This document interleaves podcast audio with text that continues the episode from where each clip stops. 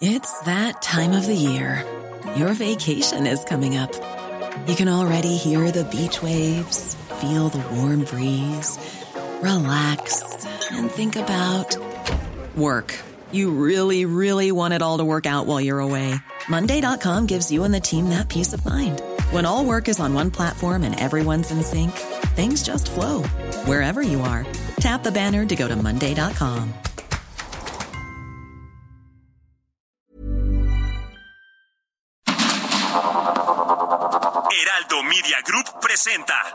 Sergio Sarmiento y Lupita Juárez.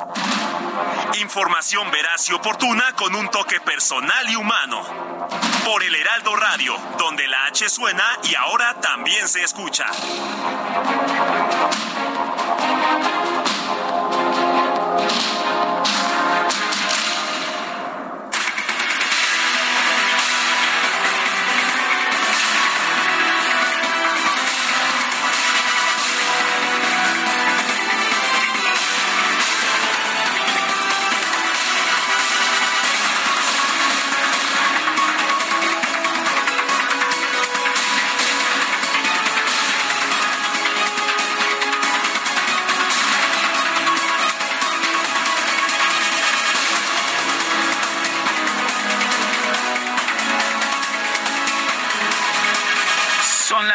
7 de la mañana con un minuto, sí, las 7 con uno de este viernes. Ahí está la buena noticia para empezar, 16 de junio del 2023.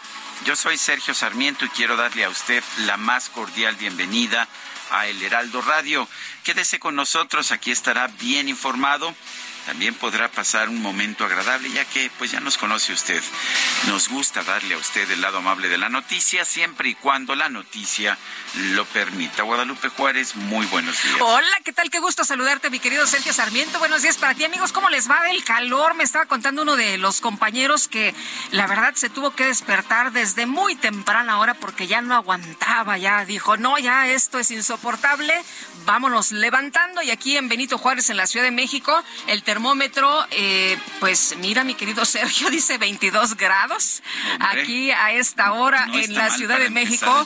No, hombre, qué calorón, pero así estamos empezando en muchas partes de la República Mexicana. ¿Te acuerdas de las pijamas, esas prendas de, de vestir nocturnas que utilizábamos en otros tiempos? Sí, no, en otros tiempos, porque ahorita cero, fuera ropa, fuera ropa, qué barbaridad. Oye, y un viernes que tú dices, este, va a estar más tranquilón o va a estar más movido, pues depende, depende de qué cristal, este, o con qué ¿Son cristal lo ¿Es un mires. viernes político? Es un viernes muy político.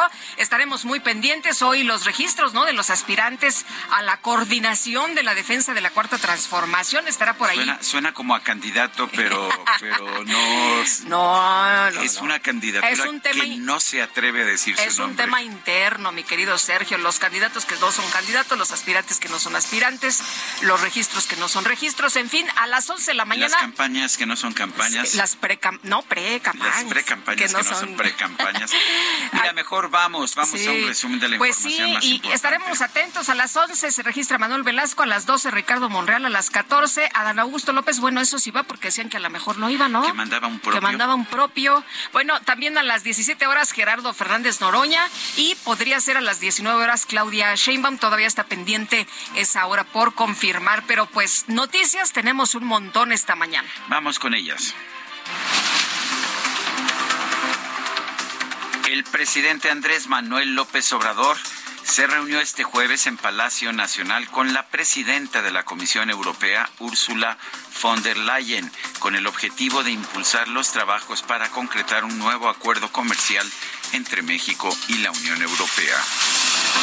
Y al salir de Palacio Nacional, Úrsula von der Leyen aseguró que la reunión que sostuvo con el mandatario mexicano fue muy buena.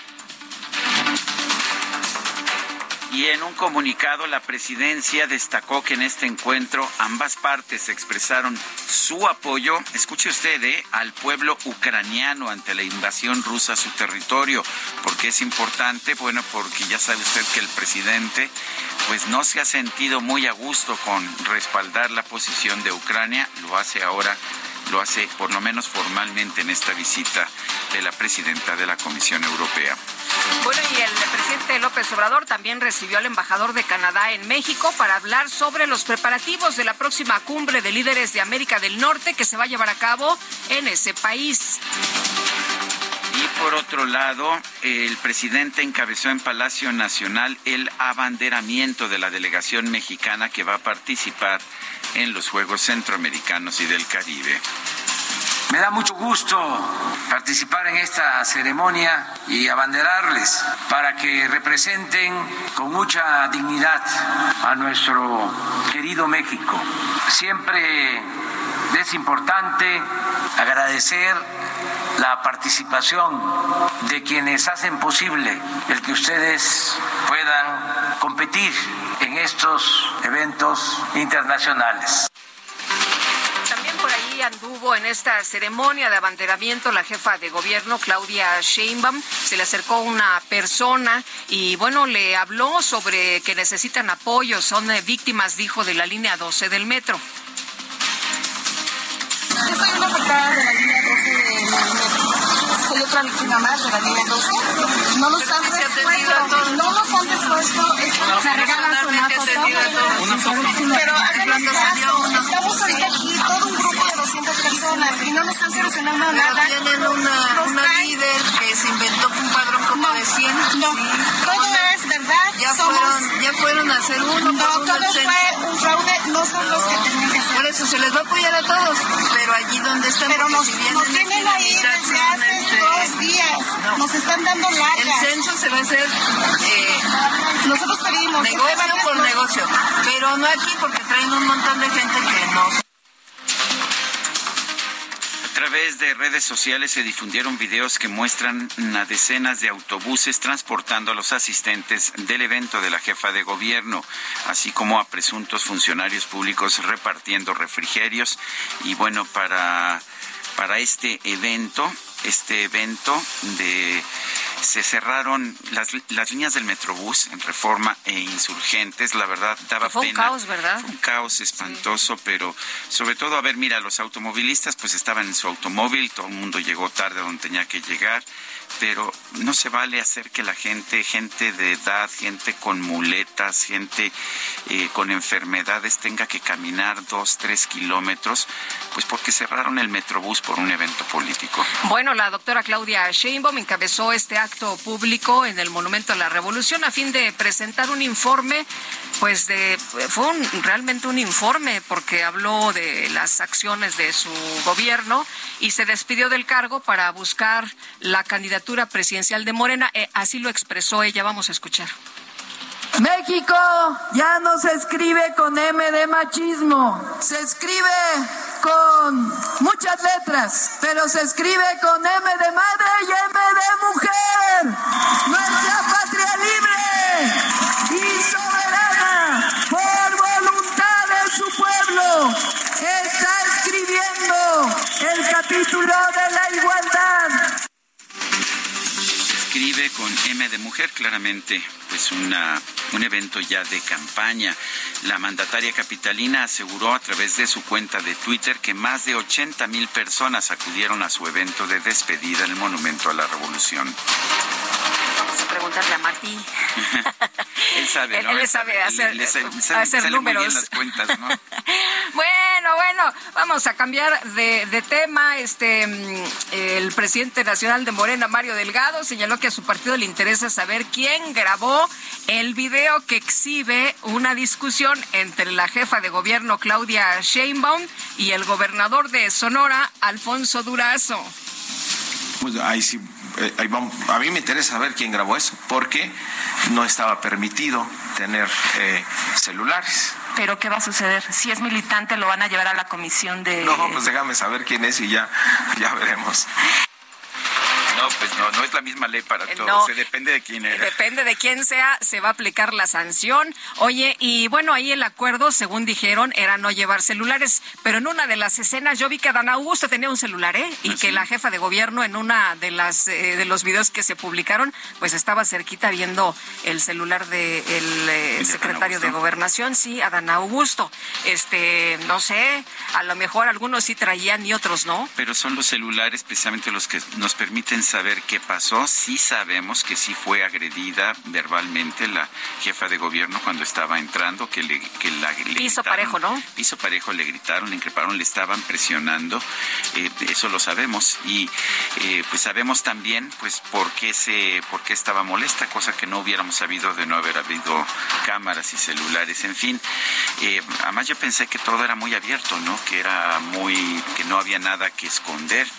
En fin, Mario Delgado recomendó a los aspirantes presidenciales de Morena que pidan donativos a los legisladores que los apoyan para financiar sus recorridos por el país. ¿Por qué? Porque fíjese usted que no va a haber dinero del partido, pero tampoco va a haber supervisión financiera, o sea, no va a haber fiscalización. O sea, donativos sí podemos recibir como partido. Donativo los aspirantes para llevar a cabo lo que, su jornada en esos 60 días. Eh, hasta el momento ellos tienen que autoorganizarse su financiamiento. Por eso yo decía yo, pues los diputados están libres para apoyar. Entonces los diputados podrían ayudar en la organización de los recorridos, ¿no? O los senadores. Yo le pregunté a Mario Delgado hace unos días que platicábamos con él si el INE los iba a fiscalizar y dijo claro que no, porque este es un tema interno, del, partido.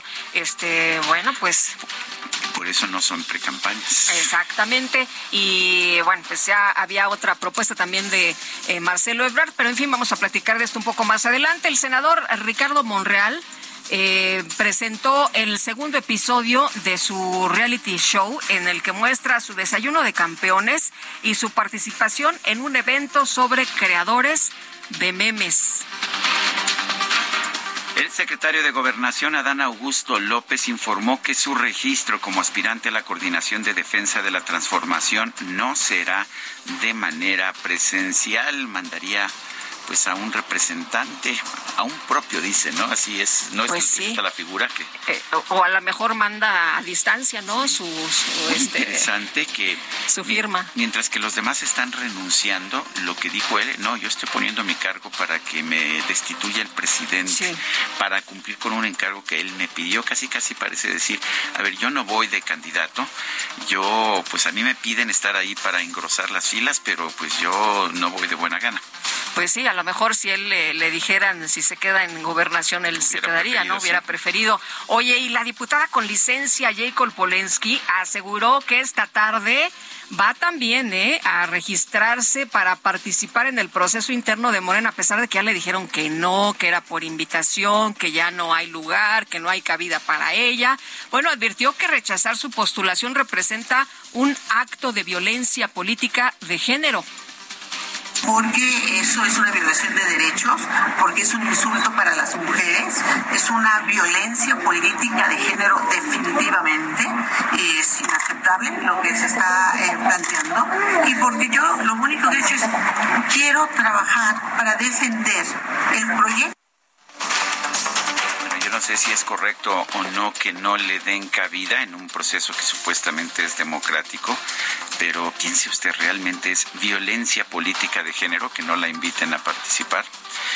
En fin, las secretarías generales del PAN, el PRI y el PRD anunciaron que en agosto van apenas a comenzar los foros regionales para integrar la plataforma electoral de la alianza opositora Va por México de cara a las elecciones del 2024. En otras palabras, ellos sí, sí se van a ajustar a lo que dice la ley, pero le van a dejar todo el verano a los precandidatos de Morena para hacer precampaña bueno, ellos no están este, adelantándose, ¿no? A, lo que es este el, pues el lineamiento, el calendario que se ha planteado de acuerdo con el Instituto Nacional Electoral. Pero bueno, por otro lado, Marco Cortés llamó a la senadora del PAN, Xochitl Galvez, a meterse con todo en la búsqueda de la candidatura presidencial de la coalición opositora. Eh, Xochitl había señalado su interés por contender por la candidatura al gobierno de la Ciudad de México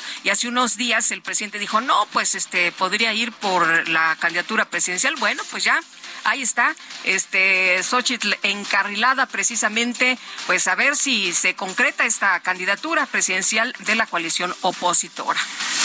Mientras Xochitl considera si se mete con todo o no se mete con todo, el dirigente nacional del PAN, Marco Cortés, confirmó que busca un acercamiento con el coordinador nacional de Movimiento Ciudadano, Dante Delgado, para que ese partido se sume a la alianza opositora Va por México. Bueno, y el exgobernador de Oaxaca, Ulises Ruiz, anunció que va a buscar la candidatura a la presidencia de la República por la vía independiente. Y en una carta, el exgobernador de Hidalgo, Omar Fayad, informó al Comité Ejecutivo Nacional del PRI que tomó la decisión de renunciar a su militancia al considerar que en ese partido ya no hay espacio para la crítica constructiva. La directora de la Lotería Nacional, Margarita González Arabia, anunció que va a presentar su renuncia al cargo. ¿Y ella qué quiere? ¿Por qué renuncia? Bueno, porque va a buscar la candidatura de Morena al gobierno de Morelos. El gobernador de Sinaloa, Rubén Rocha, dice que sigue insistiendo que mantiene la idea de que los productores agrícolas de su estado deben tomar las instalaciones de las empresas Minsa, Gruma y Cargill que los grandes compradores le pongan, le metan y realmente contribuyan a que se mejore el precio.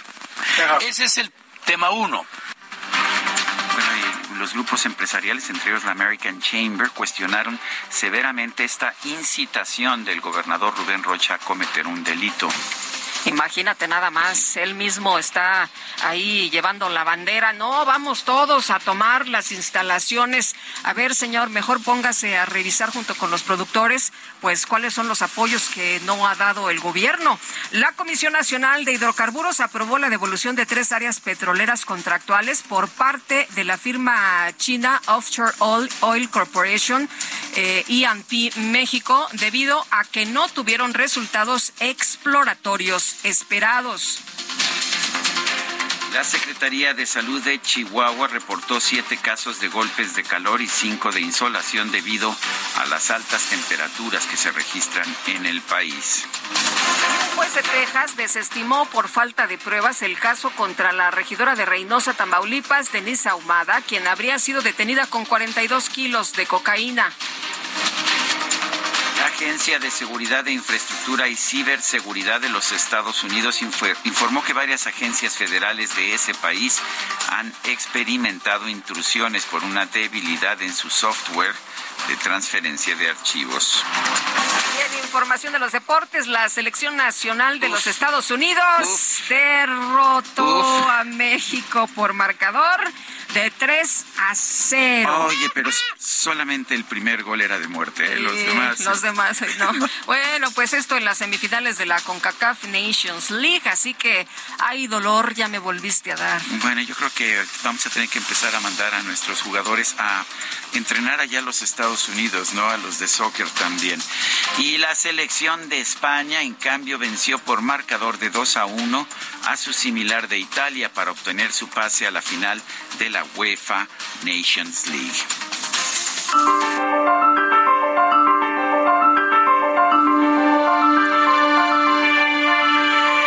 La frase del día. Nos quitaron el precio de garantía para la producción total. Aplicando la ley se resuelve el problema.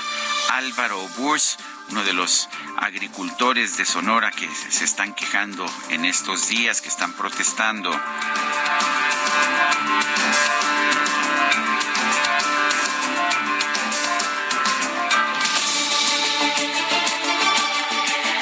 Las preguntas. Ayer preguntábamos en este espacio qué opina de la decisión de nombrar a Martí Batres como jefe de gobierno en sustitución a Claudia Sheinbaum. Buena la decisión, 10% nos dijo, mala 80.9%, no sé, 9.1%. Mira, muy redondeado el resultado, 3.700 votos, así, 3.700. Cero centavos. Sigue, por favor. Ya, ya me estaba yo esperando. Yo pensé que se le había olvidado aquí al DJ Kike. Y la pregunta de esta mañana ya la coloqué en mi cuenta personal de Twitter, arroba Sergio Sarmiento. ¿Es correcto que ya hayan empezado las precampañas de Morena? Sí nos dice 9.2%, no 88.7%, no sabemos 2%. En 51 minutos llevamos 1.407 votos. Las destacadas de El Heraldo de México.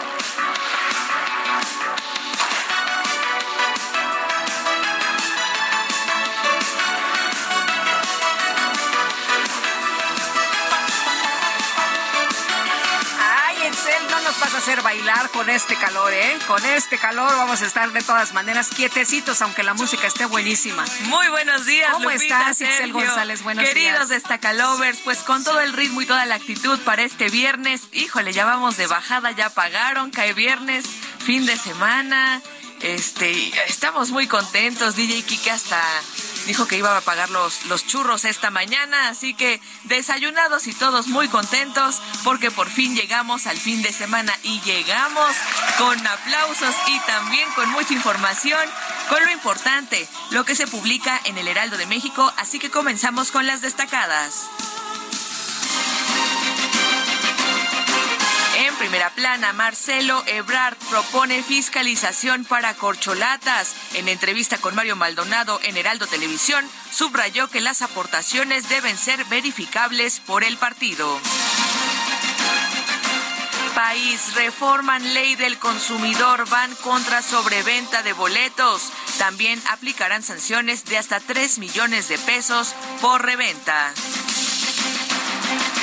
Ciudad de México, Santiago Taboada, me he preparado para 2024. El alcalde de Benito Juárez afirmó que la Ciudad de México está en una ruta de cambio profundo. Estados, clima ardiente, el calor no da tregua. Se prevé que el fin de semana tres estados registren calor de 45 grados. Orbe, durante pandemia suben suicidios en jóvenes. Usaron armas 54% de los que se quitaron la vida y 93% en homicidios. Tasa de depresión, uno de los motivos.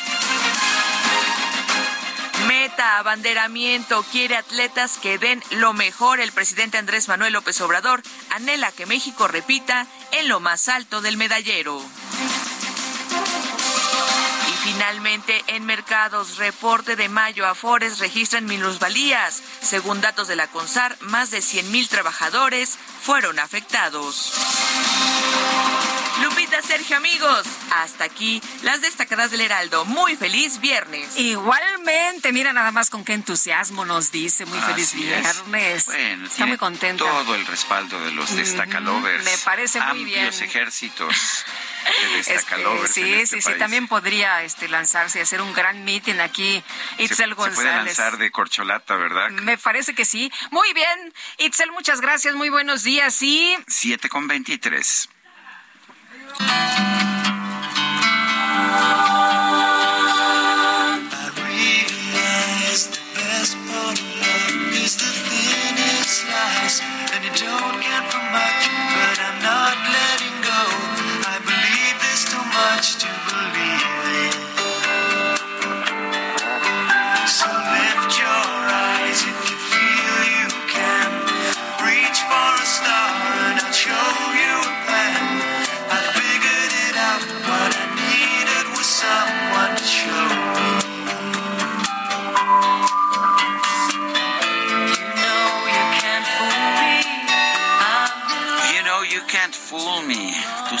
No me puedes engañar, he estado enamorado de ti durante mucho tiempo. Es lo que nos canta Earth Supply. ¿Y qué crees? Ayer cumplió años, ayer 15 de junio cumplió años Russell Hitchcock, uno de los integrantes de este grupo, grupo australiano y vamos a, si te parece, Guadalupe, a escuchar a Air Supply a lo largo de esta mañana. Ay, amor, ya me volviste a dar. Ay, ay, ay. Oye, ¿sabes qué? que te voy a confesar algo que al cabo que Confiesa, confiesa. este, fue uno de los primeros discos que me dieron cuando yo estaba amorada de jovencilla. Ah, Así pues que este es de mis favoritos. De mis favoritos. Oye, con esta canción tan bonita le quiero mandar un abrazo con todo mi cariño a Elizabeth Torres, que ya le canté las tardecitas. ¿Ah, sí? Sí, sí, yo sé que tú fuiste muy puntual Yo por sí, su a cumple. tiempo, muy a tiempo, muy a tiempo. Ay, pero ya Es me que conoces. Si no, Darth Vader nos puede, puede acabar con nosotros. Oye, tenemos que ir a una pausa si quieres. Continuamos, Continuamos con en, el, chisme, en ¿no? el chisme, sí. Regresamos.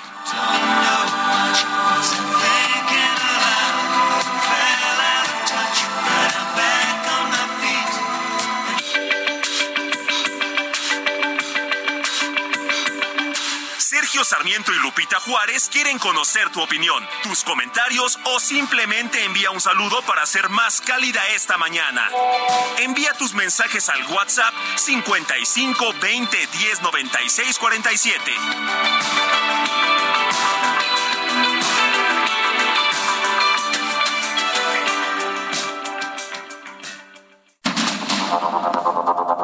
Continuamos con Sergio Sarmiento y Lupita Juárez por el Heraldo Radio.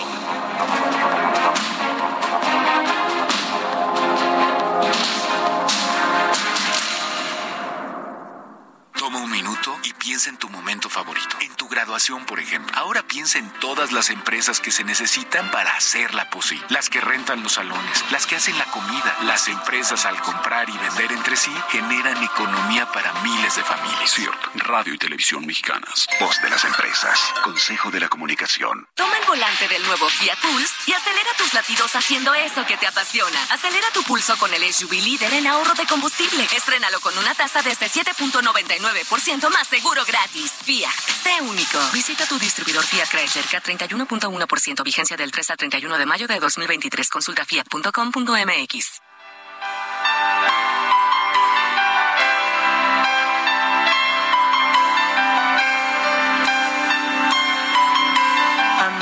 just how to whisper, and I know just how to cry. I know just where to find the answers, and I know just how to lie. I know just how to fake it, and I know just how to scheme. I know just when to face the truth, and then I know just when to dream. And I know just I know just what to prove. I know when to pull you closer, and I know when to let you loose.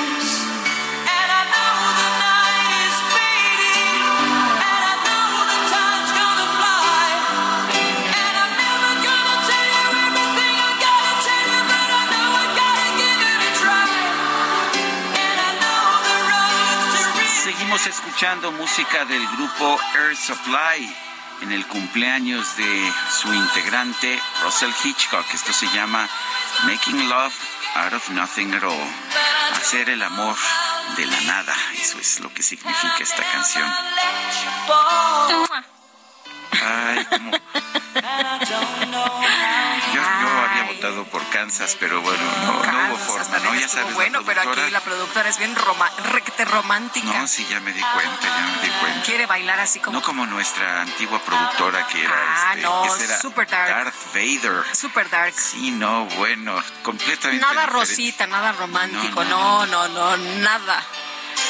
Bueno, pero este es para bailar En pegaditos, ¿no? cambio, Ángel Arellano era pitlero, ¿te acuerdas? Ajá, sí, Bueno, es melómano. Fanático Sí. de los Beatles.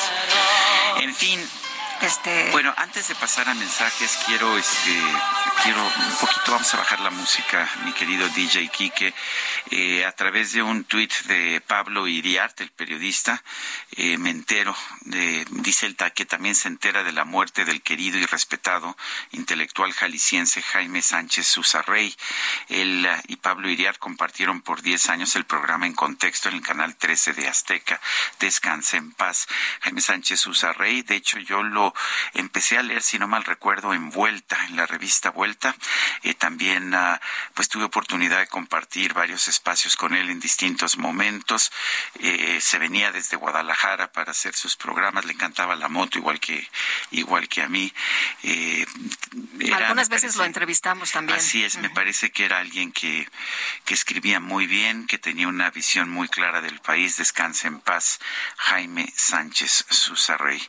Y ahora sí, vamos a mensajes. Vamos a los mensajes y bueno, excelente viernes, Lupita y Sergio, gran fin de semana. Las acciones aparentemente lícitas que tanto Morena como López Obrador están realizando para que disque elegir al próximo candidato de este partido político, eh, dice, violentan sistemáticamente las normas electorales vigentes. Se llama fraude a la ley. La oposición no lo debe consentir y las autoridades electorales bajo ninguna condición lo pueden permitir, es lo que nos dice Juan Carlos Echenique March.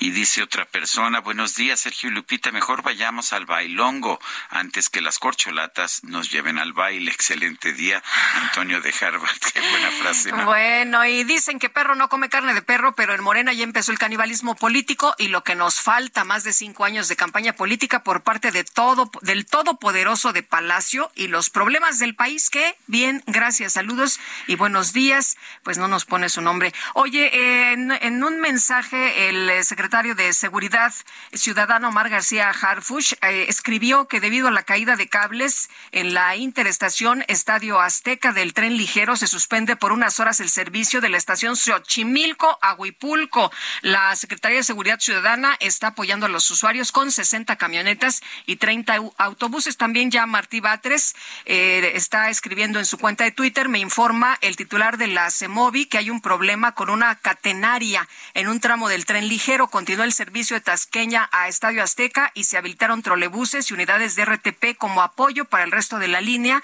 Se va a reforzar también el Metrobús que sale de Xochimilco. La catenaria no se rompió ni se cayó. Es un desajuste que estará reparado, dice, en un rato. Y la catenaria, pues es este cable aéreo de alimentación que transmite energía eléctrica pues a, los a las unidades. Son las siete de la mañana con treinta y seis minutos en el Monumento a la Revolución. La jefa de gobierno de la Ciudad de México, Claudia Sheinbaum, rindió su informe de despedida al frente de la capital. Frida Valencia, adelante con tu información. ¿Qué tal, Sergio Lupita? Los saludo con muchísimo gusto en este viernes y les comento que el día de ayer, ante más de 80 mil personas concentradas en el Monumento a la Revolución y sus calles aledañas, la jefa de gobierno, Claudia Sheinbaum Pardo, rindió su informe de despedida al frente de la Ciudad de México, acompañada por miembros de su gabinete, así como alcaldes de Iztapalapa, Milpa Alta, Tláhuac, Venustiano Carranza, Iztacalco y Xochimilco. La mandataria capitalina mencionó algunos sellos que deja en su gobierno y que se pudieron lograr gracias a la austeridad republicana.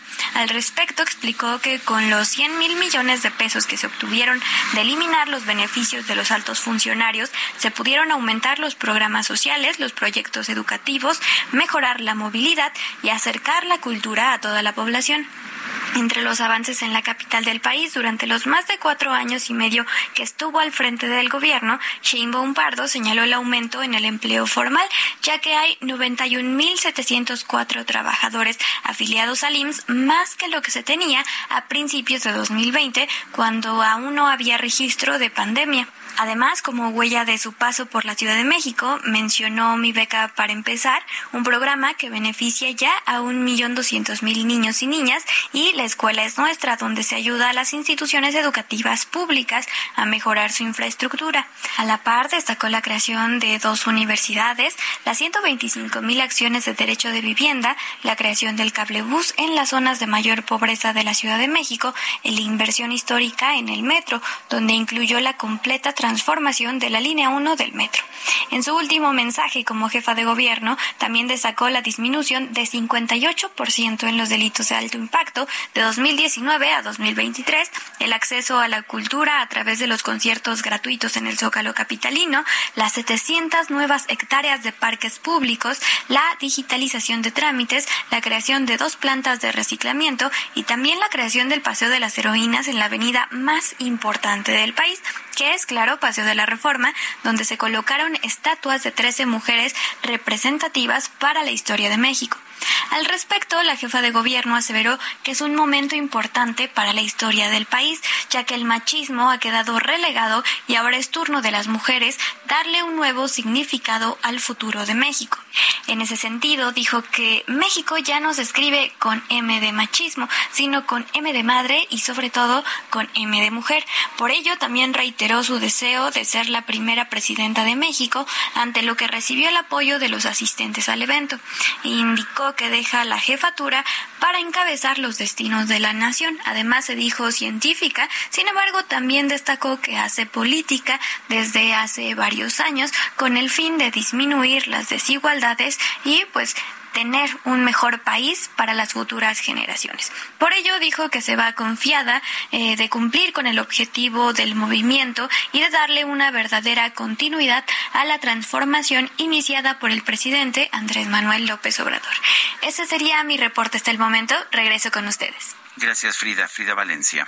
Bueno, y el día de hoy se cumple el plazo para que quienes aspiren a la candidatura presidencial, digo, a quienes quieran la coordinación, este, eh, pues esta, eh, ya sabes, de la cuarta transformación, eh, pues se registren el día de hoy. José Antonio Crespo, analista político, ¿cómo estás? Qué gusto saludarte esta mañana. Muy buenos días. ¿Qué tal? Buenos días. Oye, José Antonio, ¿crees que es una simulación todo esto que se está haciendo? ¿Es un acto anticipado? ¿Se está violando la ley electoral? ¿Qué es lo que estamos viendo en Morena? Sí, desde luego. Se está dando vuelta la ley con este con este procedimiento. Se le ponen otros nombres, pero pues realmente sí es una campaña anticipada claramente para eh, pues determinar quién va a ser el candidato presidencial. Simplemente le cambian de nombre y le dan la vuelta a la ley, pero claramente se está incurriendo en una violación, digamos, del espíritu de la ley electoral. Ahora dice dice Mario Delgado que la jurisprudencia del Tribunal Electoral ha sido de permitir pues estas uh, estas actividades, estos recorridos y estas coordinaciones, esta búsqueda de los coordinadores en defensa de la cuarta transformación en el pasado. ¿Qué nos puedes decir? ¿Si es cierto que que esto lo ha aceptado el tribunal en el pasado? Eh, no estoy seguro de todos los casos, pero sí recuerdo uno en, en Michoacán, justamente de una candidata de Morelia a la, a la, alcaldesa, que le anularon, le anularon la elección precisamente porque eh, hizo campaña precisamente con el nombre de promotora de la cuarta transformación o algo parecido a lo que están manejando ahora. Entonces, eh, pues también hay casos en sentido contrario. Eh, habría que ver, en todo caso, esperamos que el INE haga algo al respecto y en todo caso que el tribunal determine esto que se está haciendo es legal o no y no simplemente dejarlo a la versión de Mario Delgado. Eh, José Antonio, ¿cómo ves la oposición eh, con respecto, pues esto que está pasando en Morena? Eh, yo los veo muy tranquilos, no sé tú cómo, cómo los ves, eh, si se está violando la ley electoral, si se están haciendo actos anticipados de campaña, pues como que están muy tranquilos, ¿no? Sí, lo que tienen que hacer es justamente poner las quejas, ¿no? Para que tanto el INE como en su momento el tribunal, pues determinen si lo que está haciendo Morena es regalo o no, si está bien o no. En fin, también es la cuestión de los recursos públicos también, no solamente lo de los tiempos, sino sobre todo el uso de recursos públicos, que, que, que pareciera que se están utilizando y ellos dicen que no. Pero todo eso habría que aclararlo y desde luego que la oposición tiene que presentar las quejas correspondientes.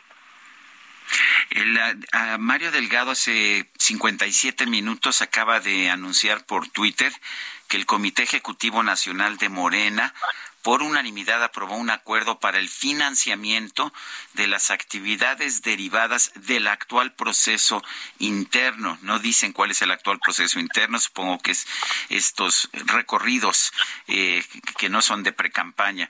Eh, ¿Cómo ves esto? Porque pues parecía que había una situación de gran inequidad si no había un financiamiento por parte del partido. ¿Cómo lo ves? Sí, eh, se, se habló de que de que pudiera haber donaciones por parte de los simpatizantes de cada uno de los precandidatos. Es, es lo bueno, que pidió Marcelo Ebrard, ¿no? Sí, así es. Eh, porque de lo contrario, pues sí, a lo mejor ellos igual con esa figura de que no se trata del candidato, sino del coordinador, de los comités de defensa, etcétera, pues podrían decir, bueno, pues es un proceso interno y se vale que el partido eh, aporte recursos, así que no es para una campaña presidencial, formalmente, aunque todos sabemos que sí. Entonces, este tipo de cosas son las que tienen que quedar ya muy bien delimitadas, pero por las autoridades, porque Morena pues claramente está dando la vuelta a la ley.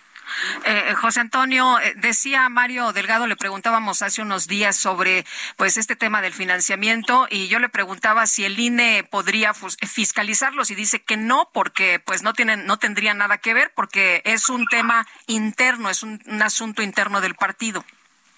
Sí, de nueva cuenta, al cambiar la figura, al cambiar el nombre a, a quien bueno, para quien va a ser el candidato presidencial, pues entonces cambian todas las reglas. Y entonces dicen no pues no tiene por qué haber fiscalización de este tipo.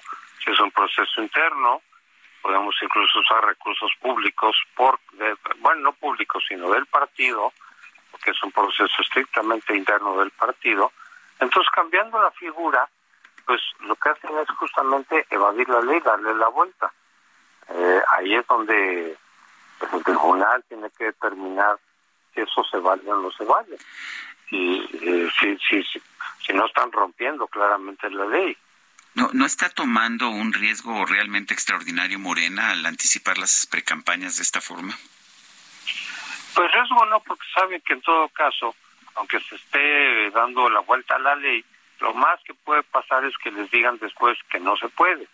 Pero alguna consecuencia más fuerte, aunque la ley sí prevé eventualmente, por ejemplo, que se pueda anular alguna candidatura, eso ya también ha ocurrido, pero ellos pues como que saben que no van a dedicar tan lejos las autoridades, eh, pueden estirarle, eh, estirar la cuerda y cuando mucho, cuando mucho podría decir el tribunal, oigan, no se vale lo que están haciendo, pero alguna consecuencia mayor no creo que vaya a suceder y ellos lo saben. Oye, ¿cómo ves eh, esta eh, actitud de eh, Marcelo Ebrard de ser el primero, de adelantarse al registro, este, de decir, bueno, yo soy el, primero en todo, este, renuncié primero, me adelanté al registro, propongo lo del financiamiento frente a, a lo que él siempre ha considerado no es un piso parejo? Bueno, precisamente está haciendo todo eso justamente para presionar al partido a que se tomen medidas que efectivamente puedan igualar de alguna manera el terreno. Eh, eh, y en ese sentido él ha tenido pues éxitos, ¿no? Porque ha dicho yo me voy y obligó a que los demás también se fueran. Y entonces pues trata de ganar la ventaja que ha perdido en los últimos meses con la esperanza y la expectativa de que eh, antes de que se haga la famosa encuesta, pues él pueda ya ser más competitivo entonces pues va a estar en los medios, este ya está, ya está muy muy activo en los medios. Y tiene la esperanza y la expectativa de que efectivamente pueda alcanzar a Sheinbaum en las encuestas y ser competitivo, pero hasta ahorita pues la presión que ha hecho él ha tenido cierto éxito, no diría yo que todo o en todo, por ejemplo, él quería debates y no haber debates, porque también en los debates le hubiera favorecido a él yo creo que en un debate él era el mejor, el, que mejor desempeño hubiera tenido. Bueno, eso no se lo concedieron, pero el que hubiera renuncia de todos, cuando no quería Claudia porque no le convenía, y tampoco a Dan, bueno, pues es un relativo triunfo de Marcelo. Él está presionando y empujando para que efectivamente haya mayor equidad, hasta cierto punto lo ha conseguido, que ella, por ejemplo, también consiguió que haya este, encuestas de espejo. A ver también qué sucede ahí, a ver cuántas preguntas incluyen, en fin, falta por determinar eh, algunas cosas, pero él insistía en que no hubiera una sola encuesta de, hecha por Morena, sino encuestas de espejo, y eso ya también lo consiguió.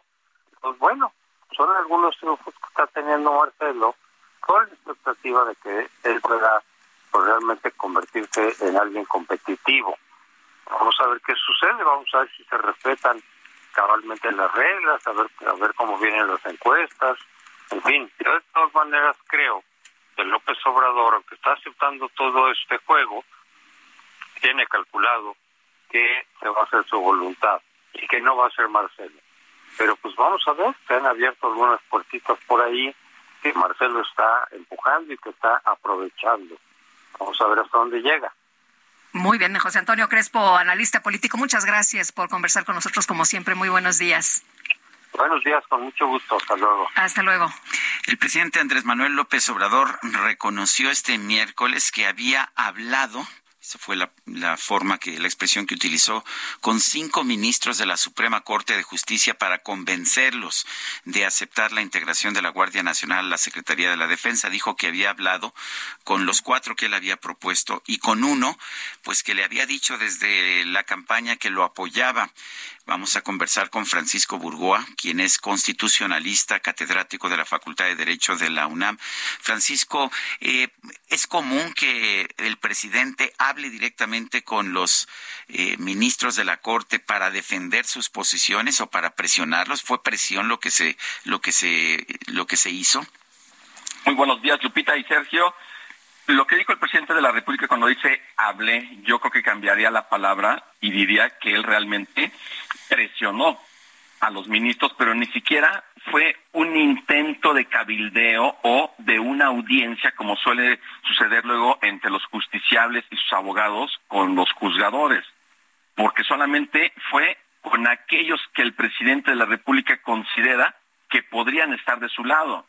Es decir, dado que ya pasó este asunto, en donde no sabemos si en otros asuntos también el presidente los, los ha presionado, yo creo que sí deja un muy mal, eh, pues una muy mala señal, como las que se han venido acumulando, de que no respeta a la Corte, a la investidura de cinco ministras y ministros al momento de estarlas presionando, porque siente el presidente que sobre ellos sí puede estar persuadiendo el sentido de su voto. Y por eso es que no es normal que un presidente haga eso es normal que un presidente respete la división de poderes y en dado caso que se requiera ir a, personarse para estar de alguna forma eh, esgrimiendo los argumentos que considera la presidencia de, la República que son a su favor, para eso existe la Consejería Jurídica de la Presidencia, quien con quien sí podría hacerlo, pero con todos, no solamente con aquellos que les podría de alguna forma convenir el presidente estaba muy decepcionado, ¿no? Francisco decía, es que todos me dijeron que sí, pero a la mera hora, pues no, me fallaron. Y luego se lanza contra ellos y la opinión pública, pues eh, lo que lo que capta es, a ah, los, los magistrados, los ministros son eh, hipócritas, son eh, malos, no hacen lo que beneficia al pueblo, porque así lo dice el presidente.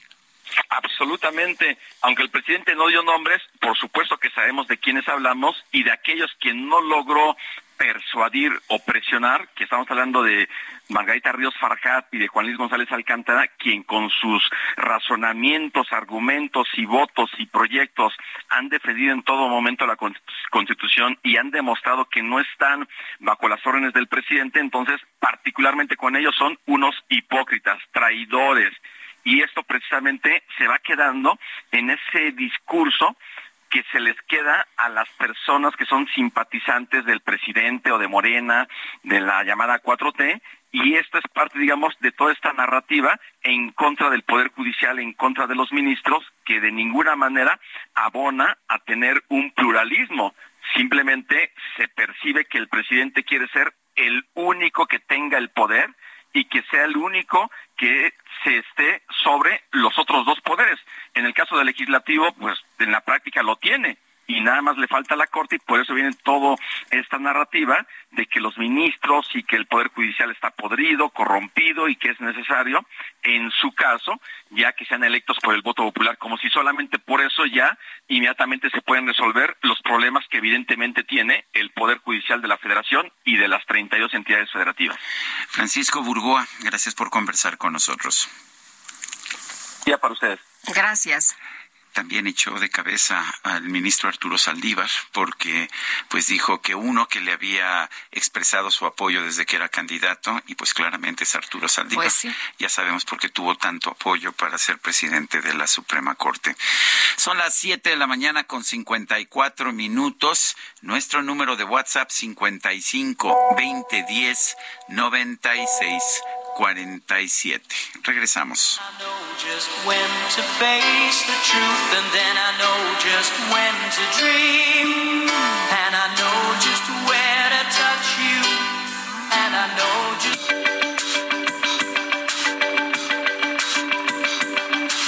Sergio Sarmiento y Lupita Juárez quieren conocer tu opinión, tus comentarios o simplemente envía un saludo para ser más cálida esta mañana.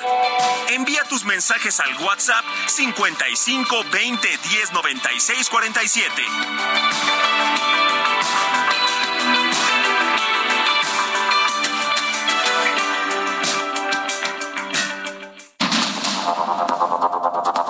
Continuamos con Sergio Sarmiento y Lupita Juárez por el Heraldo Radio.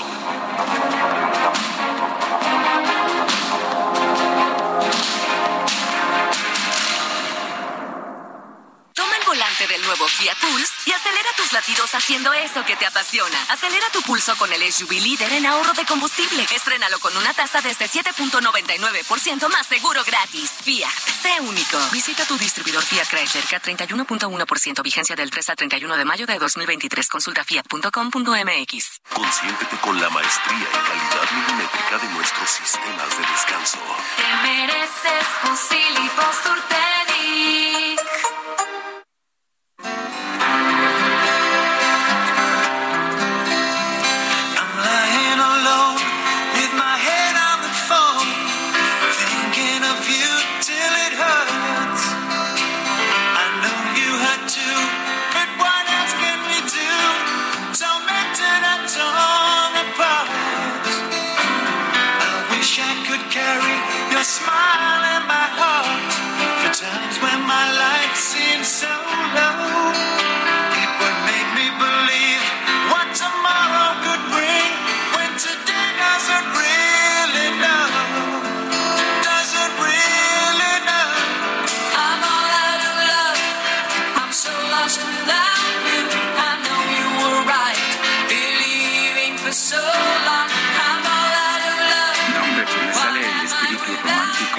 viste? No, ¿Ya le viste la carita a Carla?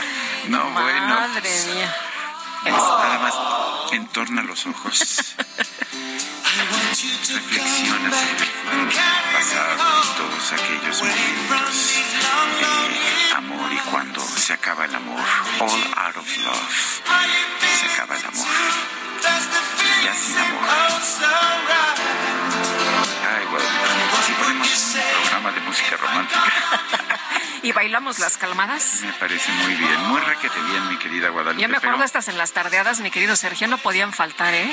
Era, la- era el momento en que te acercabas al, al galán, imagínate nada más.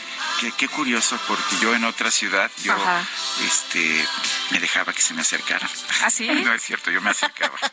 Era bastante atrevido. Ay, está bien que sea viernes, pero fuertes. Ya fuertes sabes- declaraciones. ¿Sabes cómo se pone, cómo se pone el DJ Kike? Mejor vamos Bueno, vámonos a los mensajes. Nos dice una persona, no alcanzo a ver el nombre. Buenos días, Sergio Lupita. El día de ayer mi papá recibió una llamada de las tarjetas del bienestar para decirle que tiene que cambiar su tarjeta del Banco del Bienestar, ya que si no lo hace ya no le van a depositar. Pero él no ha tramitado nada de esta tarjeta y es pensionado del Seguro Social. Me pregunta, eh, mi pregunta es si los pensionados del Seguro Social tienen que cambiar a ese banco. No. No, no, nada más los del bienestar. Si quiere recibir, lo que pasa es que en la Secretaría del Bienestar saben que su papá tiene más de 65 años y quieren, este, pero para que le den el dinero de- del servicio del bienestar necesitan tener la tarjeta del Banco del Bienestar.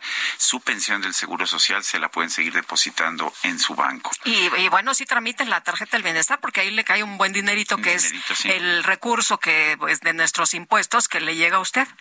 Dice otra persona, ¿A que no lo da de su bolsillo el No, presidente si nada más trae 200 pesos en ¿Ah, la sí? cartera, ¿cómo no le Ah, alcanza? bueno. No, es, es de los impuestos de todos los mexicanos. Dice otra persona, soy Cuauhtémoc Domínguez. Deberían todos los noticieros llamar como pre-campaña la candidatura presidencial a este proceso de Morena, porque eso es lo que es y no podemos jugar el juego que ellos quieren que juguemos. Bueno, y vámonos al Estadio Azteca, que allá anda Alan Rodríguez. Alan, cuéntanos, ¿cómo estás? Muy buenos días, ¿qué pasa? Sergio Lupita, muy buenos días. Pues esta mañana se presenta una suspensión al servicio del tren ligero que conduce hasta la zona de Xochimilco. A partir de este punto de la estación Estadio Azteca, pues el servicio se encuentra interrumpido, por lo cual se encuentran brindando el apoyo a los cientos de usuarios afectados, elementos de la Secretaría de Seguridad Ciudadana, quienes a bordo de los camiones costeros y de también camionetas de la Secretaría de Seguridad Ciudadana están brindando el servicio de apoyo de manera gratuita a todas las personas afectadas. Únicamente tenemos servicio a partir de este punto de Estadio Azteca y hasta la zona de Tasqueña para que todas las personas que van a salir de sus casitas en los próximos minutos y que utilizan este medio de transporte lo tomen en consideración. Cabe destacar que esta es la segunda ocasión en un viernes de este mes que se registra esta un tipo de falla como la que tenemos el, el día de hoy y es que el viernes pasado 9 de junio hubo una interrupción del servicio desde las 3 de la tarde hasta las 5 de la tarde debido a una falla también. Es el reporte que tenemos. Muy bien, muchas gracias, Alan, muy buenos días. Continuamos al pendiente, excelente día. Son las 8 de la mañana con 5 minutos. Vámonos al clima. El pronóstico del tiempo con Sergio Sarmiento y Lupita Juárez.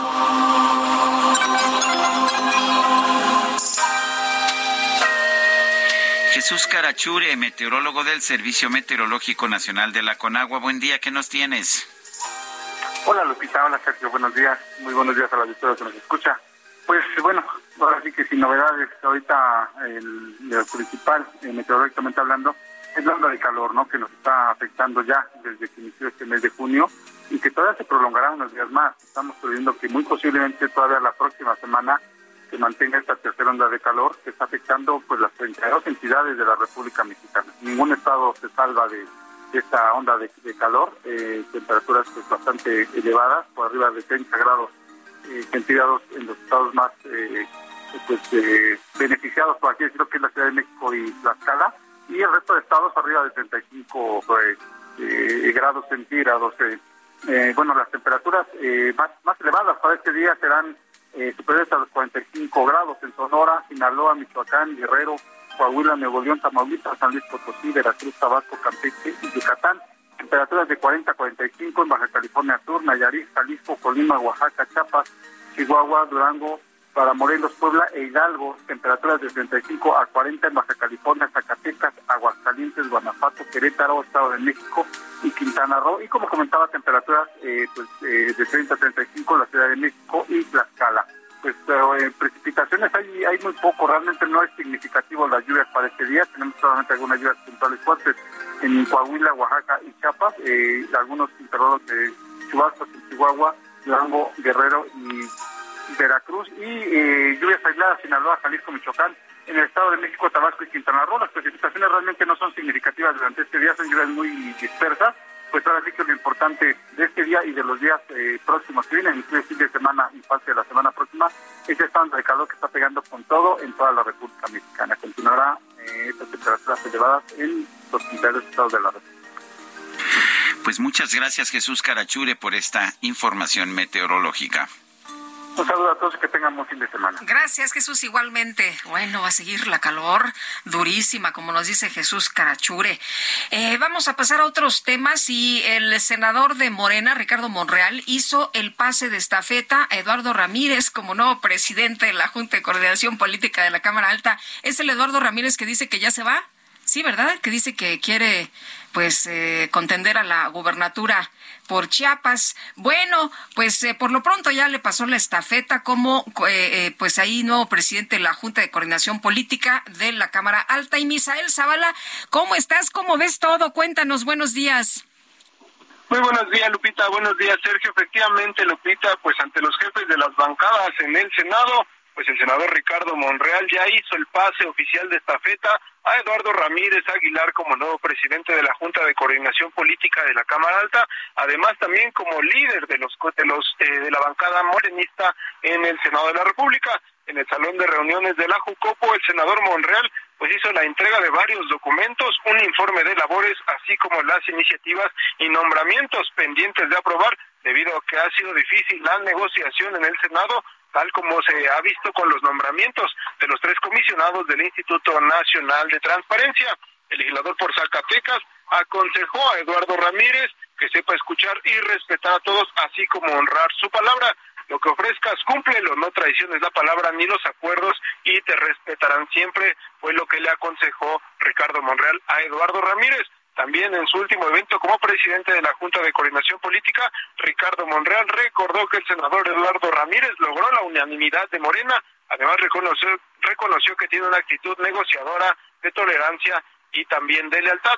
Monreal, quien deja su escaño para participar en la contienda interna de Morena por la Coordinación Nacional de la Transformación, también agradeció a todos los coordinadores parlamentarios, que bueno, también algunos estuvieron presentes y otros pues estuvieron ausentes como el senador Manuel Añorbe Baños. El lunes a las 5 pm, Sergio Lupita, Ricardo Monreal arrancará ya su primer evento como eh, pues prácticamente aspirante a la candidatura presidencial de Morena. Lo hará en el Monumento a la Madre, en la alcaldía Cuauhtémoc, alcaldía que también pues gobernó hace algunos años y también donde actualmente radica y vive el eh, ahora senador con licencia. Sergio Lupita, hasta aquí la información. Misael, muchas gracias. Muy buenos días.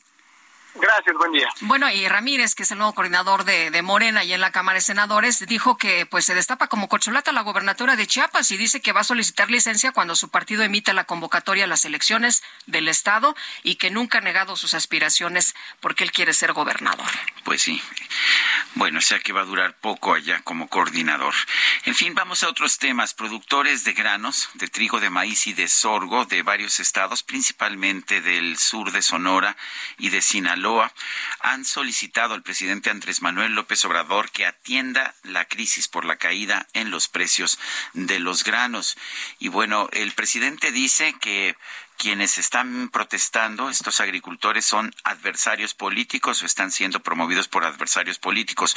Rubén Rocha, el senador de Sinaloa, dice que el problema son las empresas que compran estos granos, Minza, Gruma y Cargill, y que por lo tanto hay que tomar sus instalaciones y ocuparlas. Hay otras personas que dicen que aquí el problema es de que hubo un cambio en las políticas públicas en materia del campo y que eso es lo que está generando el problema. Ildefonso Guajardo es diputado federal por el PRI, fue secretario de Economía y negociador del TEMEC, lo tenemos en la línea telefónica. Ildefonso, gracias por conversar con nosotros. ¿Tú qué piensas? ¿Es, un, ¿Son los adversarios políticos, son las em, grandes empresas compradoras o es un problema de que el gobierno se equivocó en sus políticas públicas? Buenos días, Sergio. Buenos días, Lupita. Buenos días. Mira, Sergio, pues eh, la verdad es que no es la primera política pública que cuando llegan eh, destruyen y lo que tratan de poner en su lugar pues termina siendo un fracaso. Ya lo vimos en el tema de salud, destruyeron el Seguro Popular, dejaron a cientos de miles de gentes desamparadas, pusieron el INSABI y a los cuatro años y medio reconocieron que fue un fracaso. Y, y así eh, como lo viste en salud, lo puedes ver en diferentes políticas públicas y en este caso en agricultura pues se tenía un, un, instrumento que era muy efectivo para e, evitar la incertidumbre y era que ah, en momento de tu planeación de siembra se compraban coberturas. Una cobertura es como un seguro para tu auditorio, en donde, en donde lo que haces es fijas el precio de venta independientemente del mercado en ese momento. O sea, vas a una bolsa internacional, sobre todo el mercado de Chicago, y te y compras un seguro porque por si acaso el precio se cae en los mercados internacionales, tú cobras eh, la cantidad asegurada. El gobierno la eliminó. E, esas coberturas se compraban parcialmente, se compraban eh, compartidamente entre el sector privado y el gobierno. Los productores pagaban un porcentaje, los usuarios del insumo pagaban una parte importante y el gobierno pagaba la mitad. Pero esa inversión sí se puede interpretar como un subsidio, es muy eh, pequeña relativo a lo que hoy en el mercado ya para, para a punto de, maduración de las cosechas, pues se va a sufrir, porque aquí es la cobertura del 100% directo sin haber invertido en un seguro que les hubiera ahorrado muchísimos recursos. Y entonces, pues cuando dicen y critican, pues ya hemos escuchado, le echan la culpa al pasado, le echan la culpa a los conservadores, le echan la culpa a las empresas eh, que procesan y que compran el maíz. Pues todo eso pues son excusas de los granos. Eh, es un commodity, como decimos, es una mercancía que se cotiza a nivel internacional y pues es lo que es y con un tipo de cambio como el que tenemos pues todavía agrava más eh, la circunstancia en términos de que el precio que se les paga se define en dólares y con un tipo de cambio a 17.1 o sea, aquí el superpeso hace daño a los agricultores, ¿no? Pues claro, claro, porque como el precio de referencia es en dólares, a la hora que el peso está sobrevaluado, pues eh, eh, tus ingresos se merman, ¿no? Sí. Eh, Ildefonso, aquí tenemos dos, eh, dos narrativas, dos historias, ¿no? La de los eh, productores que nos dicen que pues andan de un lado a otro tratando de ver cómo colocan su producción y es una producción que ellos pues están teniendo pérdidas muy importantes y que les ha estado fallando el gobierno porque no, no han tenido los apoyos que les prometieron. Y por otra parte, lo que dice el presidente es que este es un ataque a la 4T y que los que se no son los productores, sino los eh, eh, altos eh, pues beneficiarios de siempre, los que siempre se quieren quedar con, con la riqueza. ¿Le podrías explicar al auditorio pues cuál es la situación real que se está viviendo en estos momentos y cuál es el punto? O sea, ¿qué, ¿qué es lo que ha ocurrido con esta falta de apoyos? Bueno, primero, eh, la cantidad de productores que tienes en los estados del norte pues, son productores muy importantes, o sea, importantes en que aún, dada la productividad eh, de granos en esas zonas, eh, inclusive personas con pequeñas propiedades de 10 hectáreas tienen una producción muy significativa por su rendimiento. Se calcula que pues, tendrás eh, arriba de 300 productores que están involucrados, sí, algunos con grandes extensiones, pero inclusive mucha de la agricultura también es por contrato de tierras. Hay muchos mexicanos eh, con propiedades medianas y o pequeñas que las rentan y reciben un ingreso eh, eh, como parte de la, del esfuerzo de producción. Y esos mexicanos son dueños de pequeñas y medianas propiedades. Probablemente el productor que, que, que rentó las tierras es un productor grande, pero la cadena de derrame llega hasta el propietario original de la, de la tierra y si la cosecha no da, pues esas rentas obviamente bajan para los propietarios originales. Entonces, eso de clasificarlos como que son nada más los grandes, ese es un sesgo inaceptable. Pero, además los grandes son quienes alimentan a México, ¿no es así? Sin duda, y ahí viene la otra inconsistencia de, de este gobierno bipolar, que por una parte eh, tiene en, el discurso una palabra o un discurso de hacer México autosuficiente alimentariamente y por otra parte el esquema de incentivos no está diseñado para lograr. y, además considerando también que todo el mundo, en todo el mundo ah, existen políticas de subsidio a su sector primario. México es de los que menos subsidian al sector primario. ¿Tomar empresas eh, va a solucionar el problema que se tiene en estos momentos con los productores? Me parece muy irresponsable porque pues las empresas Estamos hablando de los transformadores, de las semillas, de los granos. Esos transformadores, pues, obviamente, se están esperando cuál va a ser la definición, porque ellos, en una economía abierta como la mexicana, pues, tienen las posibilidades de importar. Ahora, se tiene que importar, porque recordemos que somos deficitarios en granos. Producimos alrededor de 24 mil, de 24 mil millones de toneladas y, y, estamos importando aproximadamente 42 mil. Entonces ahí hay un déficit como quiera se tiene que cubrir y lo que define el precio en una economía abierta pues es el precio de las materias primas nacional. Entonces los grandes productores y sobre todo las bodegas que son las que tienen que estar recibiendo en este momento la cosecha, pues ellos mientras no les definan las reglas del juego no van a aceptar comprar maíz a más de seis mil pesos la tonelada cuando no saben cuál va a ser eh, la definición gubernamental en ese sentido. Entonces, una vez más, malas políticas públicas mal ejecutadas donde se fueron con Segalmex a un tema de precios de garantía como hemos visto a Segalmex lo que menos le interesaba es hacer su trabajo y se metieron en todos esos rollos de corrupción donde pues, están señalados por fraudes de más de 15 mil millones de pesos. Ildefonso Guajardo, diputado federal por el PRI, ex secretario de Economía, gracias por conversar con nosotros. Muchísimas gracias, Sergio. Muchísimas gracias, Lupita. Hasta luego. Igualmente, gracias. Buenos días. Bueno, la jefa de gobierno de la Ciudad de México, Claudia Sheinbaum, eh, pues ya se despidió el día de ayer. Informó que Martí Batres eh, se queda al frente del gobierno de la capital. Federico Doring, presidente de la Jucopo en el Congreso de la Ciudad de México. ¿Cómo estás? Muy buenos días. Hola, ¿cómo están? Sergio Lupita, buen día. Oye, pues se anunció que Martí Batres se queda al frente del gobierno de la capital, pero eh, falta el Congreso, ¿no? ¿Qué dicen ustedes? Pues nosotros estamos revisando justo en este momento algún trámite o procedimiento parlamentario para procesar el nombre. El, uh, comunicado de la jefa de gobierno llegó el lunes en la tarde-noche. Como tú bien sabes, se aprobó la convocatoria del extraordinario en la Junta de Coordinación Política el martes y en la Comisión Permanente eh, convocó para hoy el nombre de Martín Batres salió hasta el miércoles en la noche. ¿Qué trato de decirte con todo esto? Estamos convocados con un nombre que no existe legal o parlamentariamente, pero que sí existe en el um, eh, espectro político. Entonces estamos redactando, trabajando. La Junta de Coordinación Política está por iniciar una sesión para acordar un mecanismo que permita que alguien proponga el nombre, porque en los gobiernos anteriores, cuando Rosario Robles Encinas o Ramón Amieva eh, la jefatura de gobierno tenía la posibilidad de proponer al sustituto. Eso ya no es una realidad en la ciudad, lo hace el Congreso directamente. Entonces tenemos que encontrar un mecanismo donde Morena pueda proponer legalmente el nombre de Martí para procesarlo.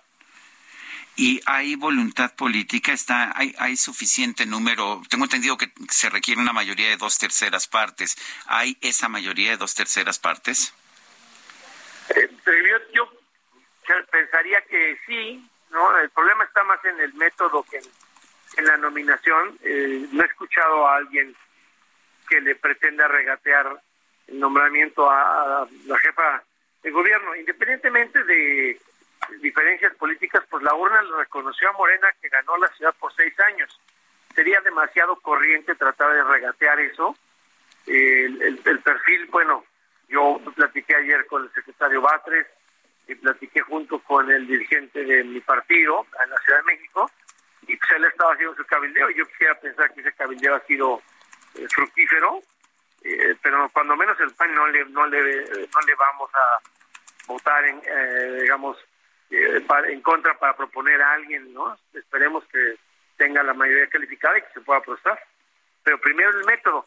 Yo el, el problema Sergio es cómo meto yo el nombre a un instrumento parlamentario. se convocó sin un solo dictamen al día de hoy. Yo no tengo nada que votar, tengo el nombre, sí, pero el nombre no puede salir así del, del Pleno como Asamblea Popular de, ay, pues yo creo que Martí va a sí, pues levantemos O sea que no se, no, se respetó el, el, protocolo que tenía que, que tendría que haberse eh, hecho. No es que no se haya respetado, es que la nueva constitución habla de colegio electoral y la antigua estatuto de gobierno decía que quien renunciaba proponía. Y entonces ahora el, eh, Claudia Sheinbaum no tiene la capacidad de proponer a nadie. Por eso tú sabes, cuando salió la nota que separaba el cargo, no salió el nombre, porque ya antes era junto con pegado. Antes decían, me voy y propongo a fulano o perengano. Como ya no puede proponer a nadie eh, Sheinbaum, el Congreso se instala en colegio electoral, pero está mal la redacción. La redacción está hecha en en ausencia definitiva como pensando en dos supuestos, que falleció el titular o que por producto de la revocación de mandato nos quedamos sin jefatura de gobierno. Por eso dice, ¿cómo convocar a elecciones cuando sucede en los primeros cuatro años? Y los últimos dos, que es el caso, pero pensando en eso, una ausencia definitiva por de función o porque la revocación de mandato le quitó el encargo, no, no desarrolló la Asamblea Constituyente cómo nombrar entonces vamos al colegio electoral, pero sin legislación, cuando hay media sílaba que diga cómo llevar a cabo la sesión, pues estamos trabajando de acuerdo. Bueno, pues ah, yo quiero agradecerte, Federico Doring, presidente de la JUCOPO, de la Junta de Coordinación Política en el Congreso de la Ciudad de México, eh, pues esta explicación. Estaremos atentos a cómo se hace. No se le regatea, no se le está regateando, no son corrientes, no, se, no le van a regatear el nombramiento a Martí, pero tiene que, pues, que proponerse el nombre de otra manera, ¿no? Sí, yo tengo que tener las eh, condiciones para procesarlo. Tiene que existir algún documento. Y, y si encontramos la forma de que el nombre existe en un papel, el papel es votable pero déjame decirlo de una forma muy coloquial, la saliva no es votable, se votan documentos en los congresos. Muy bien, gracias. Gracias por, por esta conversación, Federico Doring. Y rápidamente, Lupita. Pues sí, eh, hasta luego, Federico. Muchas gracias. Van a cerrar este viernes. Hasta luego. De 9 a 17 horas, la carretera federal a Cuernavaca y la autopista México-Cuernavaca. Ahí le va por la presencia de manifestantes. Esto se está informando en este momento pues por parte de las autoridades de la alcaldía de, la alcaldía Tlalpan, efectivamente. Y bueno, para que nuestros amigos lo tomen en cuenta. Vamos a una pausa y regresamos.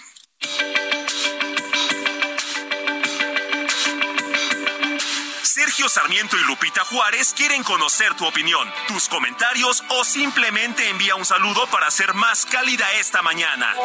Envía tus mensajes al WhatsApp 55 20 10 96 47. Burroughs Furniture is built for the way you live. From ensuring easy assembly and disassembly to honoring highly requested new colors for their award-winning seating, they always have their customers in mind. Their modular seating is made out of durable materials to last and grow with you. And with Burrow, you always get fast, free shipping. Get up to 60% off during Burrow's Memorial Day sale at burrow.com slash ACAST. That's burrow.com slash ACAST. burrow.com slash ACAST.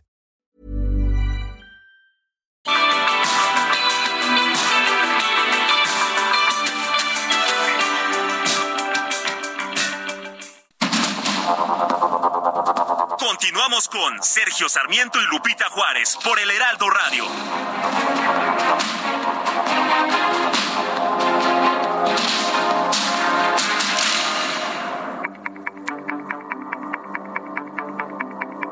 Jaque Mate con Sergio Sarmiento.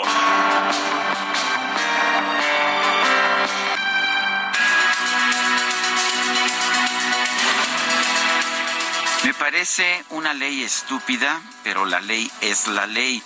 Sí, efectivamente, la Ley General de Instituciones y Procedimientos Electorales establece que las precampañas presidenciales no pueden empezar antes de la tercera semana de noviembre. Y sin embargo, vemos que Morena ya empezó su proceso, esto con el aval del propio presidente de la República, Andrés Manuel López Obrador, quien constantemente pues ha hecho gala del hecho de que él sí puede violar la ley que la ley pues no, no puede ser algo que haya que respetar. Lo curioso del caso es que estas restricciones a las actividades políticas de los políticos se establecieron en 2007 por exigencia de los partidos de izquierda y en particular de Andrés Manuel López Obrador que acababa de perder la elección del 2006. Pues sí, lo que pidió Andrés Manuel López Obrador para supuestamente limitar la preponderancia de partidos como el PRI y como el PAN, pues ahora simple y sencillamente lo descarta porque ahora él está en el poder. Yo creo que esta ley debería modificarse. No se debe prohibir a los políticos hacer política. En otros países del mundo también, pues las uh, precampañas o campañas, porque todas son campañas realmente, empiezan desde mucho antes, porque pues finalmente lo que buscan los candidatos es darse a conocer entre los ciudadanos. O sea que estoy de acuerdo en que la medida restrictiva no es justa. Pero lo que tampoco es justo es que la haya exigido el movimiento de Andrés Manuel López Obrador en 2007 y la haya impuesto y ahora que está en el poder no la quiera respetar. Yo soy Sergio Sarmiento y lo invito a reflexionar.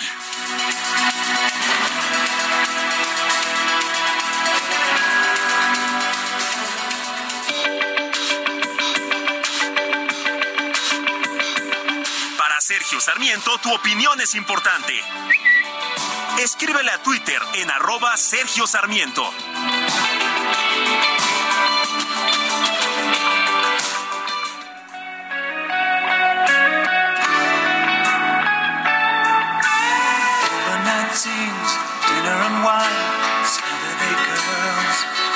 I was never in love, never had the time in my hustle and hurry. Laughing myself to sleep, waking up lonely. I needed someone to hold me. Oh, it's such a crazy old town. It can drag you down till you run out of dreams.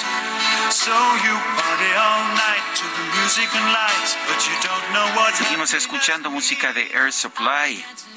Esto se llama Every Woman in the World, todas las mujeres en el mundo. Estamos escuchando este grupo porque ayer fue cumpleaños de Russell Hitchcock.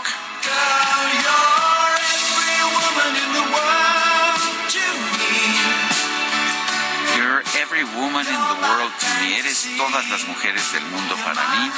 Esto es lo que canta Air Supply, un dúo australiano de soft rock que bueno, generó un gran entusiasmo ya en los años 80 y que según puedo ver en la cabina de producción sigue generando gran entusiasmo, por lo menos aquí en México. Mucha fan, mucha fan. Por lo menos una. Por lo menos este, una de mucho peso. Bueno, y... Está chiquitita y ligerita, hombre. No, no te confíes, ¿eh? ¿Ah, no? No te confíes. Bueno, pues vámonos a, a continuar con la información y ya presentó una carta de despedida este el secretario de Gobernación, Adán Augusto López, que escribe en uno de los fragmentos. Yo prefiero pedirle que si está usted, eh, que si está en su agrado, me releve de este cargo para así atender con la tenacidad los valores y compromiso histórico que usted sembró, el encargado de profundizar la cuarta transformación de la vida pública nacional. Y bueno, antes de esto dice, pues eh, dicen que soy un hombre de pocas palabras, pero nunca escatimaré en agradecimiento y gratitud a quien con su ejemplo, trayectoria y lucha cambió el rumbo de la nación. Y hace unos minutos entregué esta carta personalmente en Palacio Nacional al presidente López Obrador. Cabe señalar que estará Adán Augusto López eh, dando eh, un mensaje a los medios a las 12 al mediodía. Estaremos muy atentos y bueno, ya después será el registro un poquito más tarde, pero por lo pronto al mediodía estará ofreciendo un mensaje a los medios. Bueno, y para mí me parece que la parte más importante es que no no pide o no ofrece su renuncia, sino que le pide al presidente que lo releve. Hay buenas razones para pensar que él quería quedarse en gobernación, pero que el presidente le, le pidió que su responsabilidad era participar en la contienda para que no fuera una contienda nada más de dos. Bueno, pues ahí está, eso es lo que dice. Y ya hay sucesor allá en el Palacio de Cobián, se va a quedar a cargo del despacho Alejandro Encinas. Sí, el subsecretario de Derechos Humanos será encargado de la Secretaría de Gobernación tras la salida de Adán Augusto López. Se hablaba mucho de la posibilidad que pudiera ser él como subsecretario de Derechos Humanos, pero se cuestionaba el hecho de que pues él sí no estuvo de acuerdo con la militarización de la Guardia Nacional y bueno, su posición siempre fue la de que la Guardia Nacional tenía que ser civil y hay quien dijo pues esto lo iba a colocar en un conflicto con la Secretaría de la Defensa, pero no, a pesar de todo, eh, se premia a Alejandro Encinas su lealtad de tantos años y yo creo que también se premia su pues, ¿qué te puedo decir? Su veracidad, el hecho de que no tuvo miedo de decir en su momento que él no cambiaba de posición, que él seguía pensando que la Guardia Nacional no debería estar adscrita a la Secretaría de la Defensa. En fin, eh, Alejandro Encinas, debo decir que lo conozco desde hace ya algunos años, estuvimos juntos en la Prepa 8, este, los conocemos desde hace mucho tiempo. Funcionario desde hace muchos años en la Ciudad de México. Hemos tenido siempre grandes diferencias, él es un hombre de izquierda, yo soy un liberal y esto pues nos hace muy separados en lo que en lo que concierne sobre todo a política económica, pero siempre he creído que es un demócrata convencido y un defensor de los derechos humanos y lo demostró en su posición precisamente ante la Secretaría de la Defensa con, con, el caso de la Guardia Nacional. Pues vamos a ver ahora cómo le va en eh, este nuevo encargo ahí en el despacho de la Secretaría de Gobernación y nosotros vámonos, vámonos con el Químico Guerra. El Químico Guerra, con Sergio Sarmiento y Lupita Juárez. ¿Cómo estás, Químico? Muy buenos días. Eh, Sergio Lupita, Sergio, eh, concuerdo contigo con la opinión sobre Alejandro Encinas. Yo también lo conozco hace una buena cantidad eh, de años, sobre todo cuando fue secretario de Medio Ambiente en el gobierno de la Ciudad de México y él fue un gran impulsor de los combustibles alternos. Juntos manejamos cada uno los primeros vehículos eléctricos comerciales que nos dio General Motors para hacer las pruebas de manejabilidad aquí en la Ciudad de México. Así que compartimos muchas cuestiones en cuestión del bienestar humano, de cómo debemos de avanzar hacia la sustentabilidad. Diferimos él y yo, como lo haces tú, Sergio, en la concepción de hacia dónde se debe manejar la economía para realmente generar riqueza y dar bienestar, pero creo que es un hombre probo y que es un hombre íntegro, así que un, mi saludo para él y comparto contigo esto, Sergio, pero vamos a hablar de otra cosa. Fíjense que se da un paso enorme el día de hoy en la utilización del hidrógeno como combustible. Sabemos que el hidrógeno, que va a ser el futuro de la energía para la humanidad en sus tres aplicaciones, como combustible, ¿verdad? Como si fuera gasolina, pero también como un generador de electricidad en celdas de combustible cediendo su único ¿verdad? A través de una membrana y ese electrón pues genera electricidad y finalmente como el elemento para la fusión nuclear, que es el verdadero futuro. Bueno, como combustible, fíjense, investigadores del Laboratorio Nacional de Argón en los Estados Unidos han creado un catalizador para producir hidrógeno a partir del cobalto en lugar del iridio. Esto es un paso gigantesco por dos cosas. Abate muchísimo el costo, el cobalto es bastante más abundante que el iridio y por otro lado permite esta electrólisis a temperatura prácticamente ambiente. Eh, el eh, doctor D.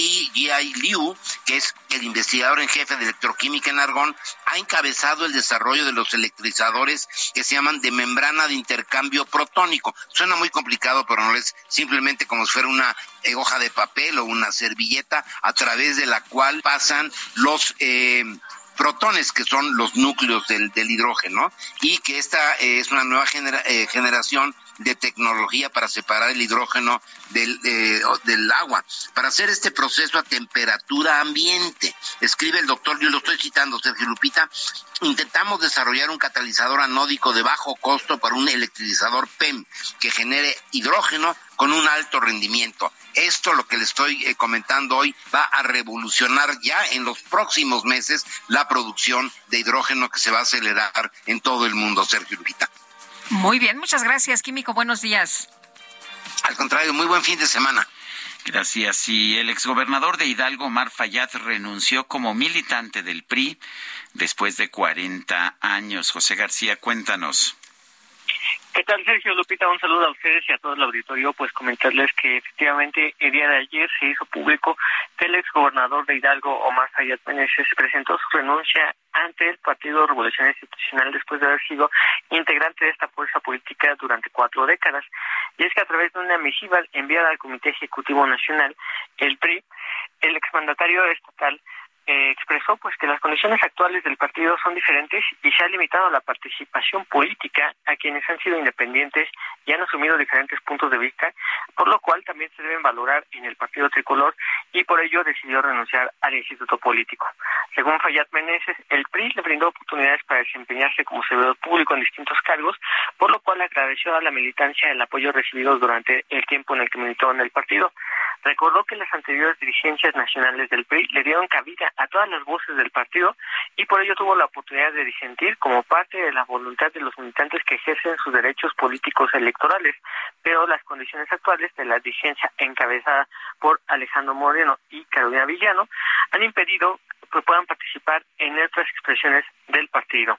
También refirió que se vio obligado a renunciar a su militancia al recordar que se trató del gobernador del tricolor más votado en la historia de Hidalgo, además de los distintos cargos públicos que ostentó como diputado federal, senador, alcalde de Pachuca, y por ello se espera que los militantes que también tengan un diferente punto de vista puedan tener otras oportunidades en el futuro.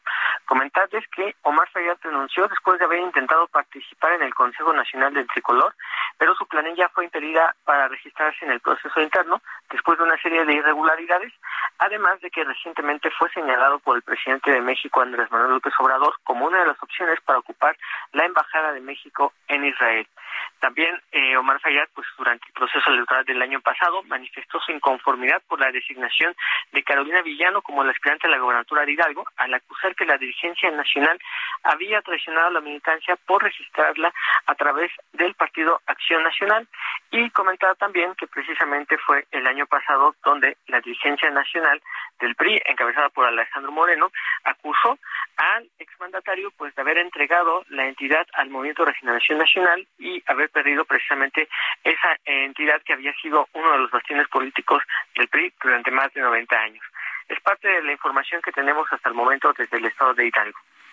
José García, muchas gracias. Gracias, muy buenos días. Bueno, y la Red por la Atención Integral de las Enfermedades Crónicas, junto a 85 organizaciones, hicieron un llamado para que las autoridades incluyan la voz del paciente en los procesos para la creación, actualización y cancelación de las NOM de salud. Andrés Castañeda, vocero de la Red de Atención Integral de las Enfermedades Crónicas, gracias como siempre por tomar la llamada. Muy buenos días. Hola, Sergio Lupita, ¿cómo están? Buenos días. Oye, Andrés, el presidente decía que pues estos temas ni los iba a discutir prácticamente porque pues era un asunto que a las personas no les importaba, pero sí nos importa y bueno, las organizaciones ahí están levantando la voz. Cuéntanos. Sí, pues precisamente, ¿no? Y no, nos importa y nos, nos preocupa, ¿no? Nos preocupa este este anuncio o esto, esta que se publica en, en el suplemento en donde se programa, que todavía no están canceladas, pero se programa la cancelación de eh, 35 normas relacionadas con la salud que van desde la atención a, a enfermedades como la tuberculosis hasta enfermedades como la diabetes, ¿no? que el cáncer de mama, que son eh, pues padecimientos que, que tienen una alta prevalencia en México, que padecen eh, pues millones de personas en México, así millones, porque digamos, eh, por ejemplo, nada más eh, la diabetes se, se calcula que un 9-10% de las y los adultos en México eh, padecemos o padeceremos diabetes, ¿no?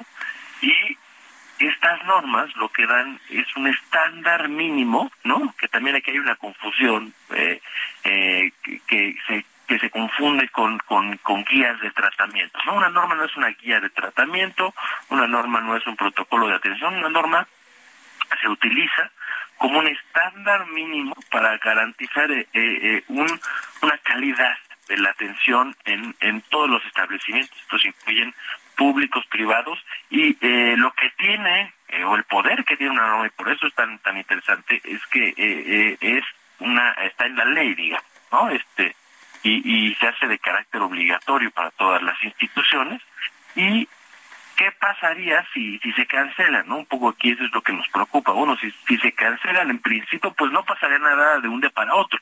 ¿Por qué? Pues porque los protocolos, los guías de tratamiento ahí siguen, las y los médicos pueden seguir atendiendo, pero si conforme pasa el tiempo, estos estándares mínimos por alguna u otra razón se van rompiendo, por ejemplo, el número, el número de horas que tiene que tener una persona que va a leer una mastografía en un establecimiento, por ejemplo, la, la, experiencia que tiene que tener está normada y se pierde esta obligatoriedad, pues se presta a que instituciones privadas o públicas, por un tema de presupuesto, por la razón que quieran, eh, decidan poner a alguien sin experiencia, por ejemplo, ¿no? Y no hay nada que les obligue. Eh, eh, digamos, eh, este es un ejemplo de cómo podrían afectarnos, pero además las normas también brindan certeza jurídica para las y los pacientes que en caso de haber violentado su derecho a la salud pueden apoyarse en ellas para a través de un amparo o algún mecanismo exigirle a la autoridad que se les garantice, ¿no? O sea que, o sea que eliminar estas normas eh, sí afecta al pueblo, sí afecta a este pueblo bueno eh, y sí afecta pues a quienes a, tienen que acudir, por ejemplo, a tratamiento médico en las instituciones públicas. Sí, sí co completamente, ¿no? Este, ¿Por qué? Porque se perdían este estándar mínimo. Ahora, se dice, ¿no? Que, que a aquí estamos eh, eh, simplemente con hipótesis porque no ha habido una comunicación clara, ¿no? Pero se dice que va a haber otra opción. Bueno, eso no estaría mal. ¿Por qué? Porque las normas están un poco desactualizadas, cierto es, ¿no? O sea, sí hay, digamos, este no es, no es un modelo perfecto, requiere mucho trabajo, hay normas que se han ido dejando, la norma, por ejemplo, del cáncer cervicuterino, pues se publicó en 2011, este, la de mama tiene más tiempo, entonces, es claro que las cosas han cambiado y necesitamos mejorarlas, pero no es lo mismo mejorarlas que cancelarlas. Y lo que se ha dicho es que se quieren cancelar sin una propuesta clara de una alternativa. El segundo punto es si va a haber una alternativa no existe en la ley una alternativa que, sea que las haga obligatorias. Eso nos, nos preocupa también. Y en tercer lugar, bueno, pues como hemos visto que se toman las decisiones en esta administración de manera unilateral, sin consultar a nadie, sin poner al paciente en el centro, pues esto también nos preocupa muchísimo, preocupa mucho a, esta red eh, eh, para hacerle frente a las enfermedades crónicas que se ha conformado con más de 17 de más de 17 organizaciones y grupos de pacientes. Y eh, lo que lo que lo que pedimos es que precisamente cuando se tomen estas decisiones se escuche la voz de las y los pacientes para entender cuáles son las implicaciones, cuáles son los retos, cuáles son los riesgos eh, pero de la voz de quienes los van a padecer, porque aquí, aquí, pues, este, al doctor Gastel, pues probablemente no le afecte nada, pero quienes van a afectar son sí a las y los pacientes. Eh, Andrés, la voz del paciente, eh, ¿qué, es lo que se requiere? O sea, lo que lo que se va a señalar es que no desaparezca, que no se cancele eh, estas estas normas de, de salud. Pues eh, sí, lo que buscamos es que no se cancelen así, este, sin una explicación, sin una justificación y sin un, sin una alternativa. Lo que proponemos es que más que se cancelen, se actualicen. Y el proceso de actualización de una norma es un proceso de participación ciudadana. Eso es parte de lo interesante. Hay participación de academia, de grupos de pacientes, de la industria, de todos los actores involucrados en el tratamiento. Entonces, por eso puede ser que incomode, ¿no? Eh, pero eh, si bien es un proceso burocrático, es un proceso que permite garantizar un derecho, hacer que este derecho se garantice con la mejor evidencia disponible, eh, en fin, ¿no? Ciertamente están desactualizadas y se va a hacer un esfuerzo adicional, bueno, que este esfuerzo se haga en torno a la actualización de estas normas y no a cancelarlos y a la propuesta de un protocolo de atención u otro mecanismo que no tenga este estos fundamentos legales, estas bases para para tener el alcance que hoy tienen las normas. Eso es lo que nos preocuparía, que se sustituya por un protocolo de atención al que no están obligados legalmente las instituciones públicas y privadas. Muy bien. Pues Andrés, gracias por conversar con nosotros esta mañana. Muy buenos días. Buenos días, que estén muy bien. Hasta luego. Bueno, son las uh, son las ocho de la mañana con cincuenta minutos, ocho con cincuenta. Eh, el periódico El Heraldo publica una información que señala pues que, que hay una gran aprobación eh, por el gobierno de Claudia Sheinbaum. En el estudio de opinión del Heraldo de México y Poligrama, eh, Sheinbaum obtiene por su labor al frente del gobierno capitalino apoyo ciudadano y aprueban su aspiración presidencial. El 53.9% dice que le gustaría que Claudia Sheinbaum fuera candidata a la presidencia de México en el 2024, sí, 53.9% contra 30 36.3% que no está de acuerdo, que no le gustaría que fuera candidata a la presidencia. 9.8% dice que no sabe. Ante la pregunta, ¿usted aprueba o reprueba el trabajo de la jefa de gobierno de la Ciudad de México, Claudia Sheinbaum? 59.5% aprueba, 31.6% reprueba, 8.9% dice que no sabe. Bueno, y cuando preguntan el desempeño de Claudia Sheinbaum como jefa de gobierno, ¿ha sido mejor de lo que usted esperaba o menor de lo que esperaba? 52.55.2% dice que ha sido mejor de lo que esperaba, 37.5% que ha sido menor de lo que esperaba, con 7.3% diciendo que no sabe. Bueno, por cierto que ya está eh, Claudia Sheinbaum, la doctora Sheinbaum está tuiteando esta mañana. Primero, eh, lo que lo que resalta es que ya en su cuenta de Twitter se presenta como científica, humanista, experta en cambio climático, defensora de la educación pública con profundo amor a mi nación.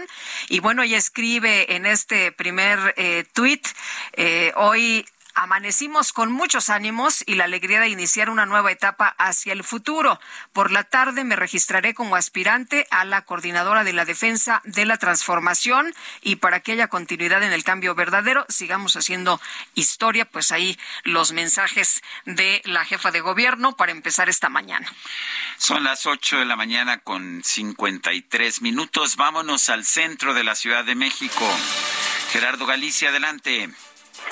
Sergio Lupita, excelente mañana y tenemos información para nuestros amigos que van a utilizar la calzada San Antonio Abad. Estamos encontrando un avance realmente complicado. Si salen del centro hacia el sur, van a hacerlo prácticamente a vuelta de rueda y esto se debe a algunos vehículos que están completamente detenidos a la altura del eje 3 sur y con dirección al viaducto. Habrá que buscar los carriles de extrema izquierda para poder avanzar de manera más favorable. Pasando el eje 3 sur, el desplazamiento mejor sentido opuesto para poder llegar al centro histórico sí tenemos bastantes afectaciones y un avance complicado una vez que se llega a la zona de Lucas Alamán y en estos momentos Sergio Lupita nos estamos acercando ya hacia la salida a Cuernavaca se tiene programada la presencia de manifestantes que podrían cerrar la autopista y la carretera federal cerca de las nueve de la mañana. Si esto ocurre, nos enlazamos inmediatamente. Por lo pronto, ya estamos tomando Tlalpan hacia el sur y estaremos dando reporte puntual de esta situación. Por lo pronto, ambas vías están completamente abiertas. Por lo pronto, Sergio Lupita, el reporte. Gerardo Galicia, gracias. Hasta luego. Hasta luego. Y vámonos con Israel Lorenzana. Israel, ¿dónde andas? ¿Qué tal? Muy buenos días. Lupita, Sergio, un gusto saludarles esta mañana. Me he trasladado ahora hasta el perímetro de Cuautitlán, México. Es exactamente la vía José López Portillo y la incorporación a la carretera Cuautitlán-Tlanepantla con dirección hacia la vía Gustavo Vaz en donde se registró la volcadura de un tráiler. Fue alrededor de las 4 de la mañana cuando el conductor de un tráiler que transportaba pues más de 25 toneladas de rollos de papel higiénico pierde el control y el, el tráiler quedó acostado en su lado izquierdo. No hay personas lesionadas, pero bueno, pues durante todo este tiempo han estado trabajando personal de esta empresa para poder vaciar la caja sacar todos los rollos de papel y finalmente con grúas que también ya han llegado enderezar esta pesada unidad. Lamentablemente la circulación Sergio Lupita está totalmente desquiciada a través de la vía José López Portillo, prácticamente desde la zona de la bandera, el centro de Tultitlán, y con dirección hacia la autopista México-Querétaro a vuelta de... Sergio Sarmiento y Lupita Juárez quieren conocer tu opinión, tus comentarios o simplemente envía un saludo para ser más cálida esta mañana. Envía tus mensajes al WhatsApp 55 20 10 96 47.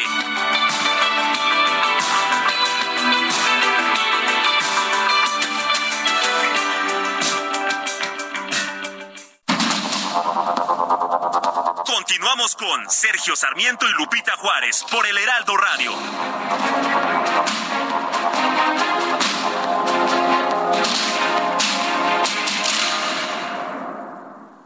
Siente el máximo confort de un abrazo a todo tu cuerpo. Te mereces un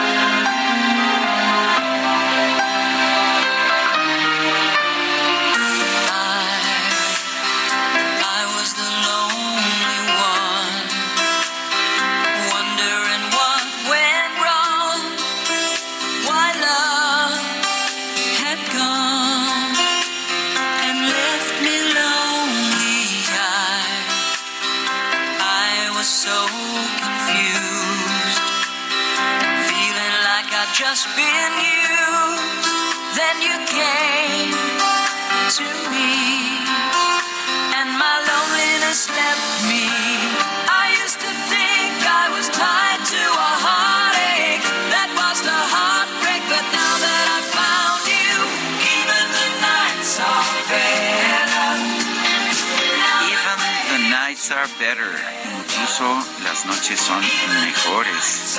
Uf, qué atrevido. Estamos Pues escuchando para esas épocas estaba atrevidón. Sí, claro. Muy románticos en realidad los de Air Supply. Estamos escuchando este grupo australiano formado en realidad por un británico, Graham Russell, y el australiano Russell Hitchcock, pero el grupo se dio a conocer allá en Melbourne en 1975 y ayer fue cumple de Russell Hitchcock. Lo estamos escuchando aquí en el Heraldo Radio. Bueno, y en los mensajes, Sergio Lupita, buenos días. No cabe duda que su espacio informativo es el mejor. Muchas felicidades y aprovechando la ocasión para pedirle a los ciudadanos no se dejen manipular por Morena. Son un desastre en seguridad, salud y educación que conducirá al país a un rezago por varias generaciones. Con dádivas no hay futuro, es lo que nos dice Ignacio Fonseca. Nos dice una persona que me pide omitir su nombre. Dos opiniones. Coincido con quien dice que a los precandidatos hay que llamarlos lo que son, precandidatos a la presidencia, nada que corcholatas ni coordinadores de no sé qué. Creo que no hay que hacerles el juego. Segundo, lo que acaba de explicar muy bien Guajardo es una muestra más de la incompetencia e irresponsabilidad de este gobierno. Bueno, oye, y pues la, la, jueza de Veracruz, Angélica Sánchez Hernández, fue detenida por segunda ocasión en este mes. La acusan de cometer delitos contra la fe pública y tráfico de influencias. De acuerdo con los primeros reportes, la jueza fue detenida esta mañana mientras se dirigía a la Suprema Corte de Justicia de la Nación aquí en la Ciudad de México. Y bueno, la detención se da luego de que el pasado 6 de junio fue capturada bajo una serie de supuestas anomalías, incongruencias. Así, pues la torturaron la, torturaron, y la acusaron de ir armada, resultó que no iba armada, la acusaron de amenazar a policías, resultó que no amenazó a policías y ahora la acusan, eh, la acusan de no sé qué y la llevan a la Fiscalía Antisecuestros. Así es, y, y bueno, cabe señalar que ella estaba en la Ciudad de México porque acudió a la Cámara de Senadores donde había recibido un homenaje, pero pues eh, lo que están eh, argumentando ella y su abogado es que hay una fabricación de delitos y violación de sus derechos humanos como represalia por una decisión judicial que ordenó liberar a un sujeto identificado como Itiel Palacios, acusado de varios delitos, entre ellos el homicidio, de un diputado. De un homicidio cuando él se encontraba a 750 kilómetros de distancia en una fiesta infantil. Hay testigos, hay videos, hay el pago con tarjeta de crédito y está el, GPS de su teléfono para señalar que estaba. Y la jueza lo que argumentó es, a ver, yo no lo puedo condenar porque no tengo pruebas. No hay pruebas. No hay pruebas. ¿Cuáles son las pruebas? Pero el gobernador de Veracruz, Cutlagua García, decidió que él es responsable del homicidio y, y de hecho, pues la verdad es que es un caso muy inquietante. Pero y de hecho eh, le dijo a la, a la jueza que, pues, eh, bueno, dio a, conocer declaraciones, dijo la, que la jueza no había sido torturada, que no había sido torturada, pero bueno, vamos a escuchar lo que ocurrió esta mañana. A ver, ¿quiere grabar? A ver, puede grabar. A ver, nada más, por favor, Por favor, no. A ver, vamos a ver en contra de la suspensión. Por favor, eso, dicen que no, ya la chicas Suelta. No, suelta. Suéltame. Me te está llevando a No es ningún abuso. Más. Están llevando a mi Están llevando a mi mamá. ¿A dónde la están llevando? ¿A dónde la están llevando?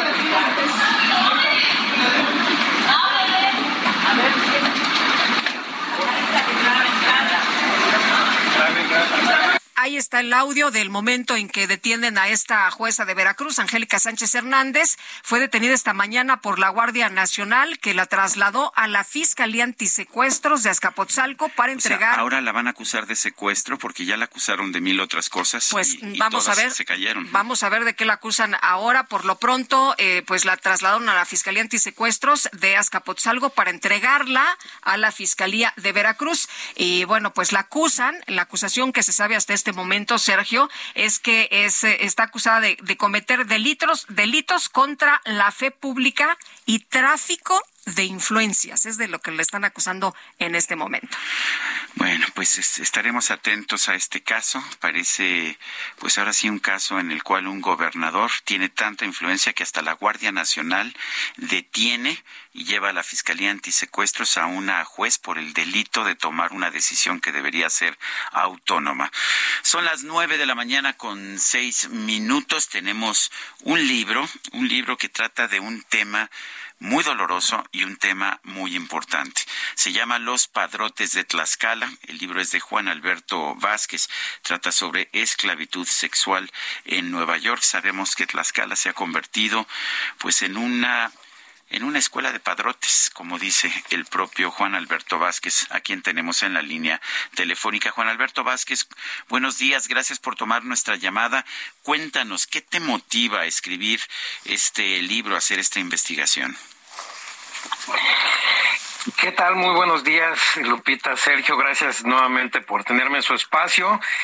Pues me motiva, Sergio, eh, la injusticia, como tú dices, un tema tan doloroso, un tema que ha dado vueltas, que se han hecho reportajes, que se han hecho denuncias y sobre el cual no pasa absolutamente nada. No hay avances, no hay intentos, no hay voluntad política por, por, por lo menos voltear a ver por qué se sigue reproduciendo este modelo tan injusto en Tlaxcala, tan lacerante para las mujeres y un problema que llegó a Nueva York. Yo, como ustedes saben, yo radico acá ya desde hace algunos años, cubriendo precisamente el juicio de Joaquín El Chapo Guzmán en enero del 2019. Me invitan de la sala de prensa a una audiencia donde iban a sentenciar a un eh, grupo de traficantes mexicanos.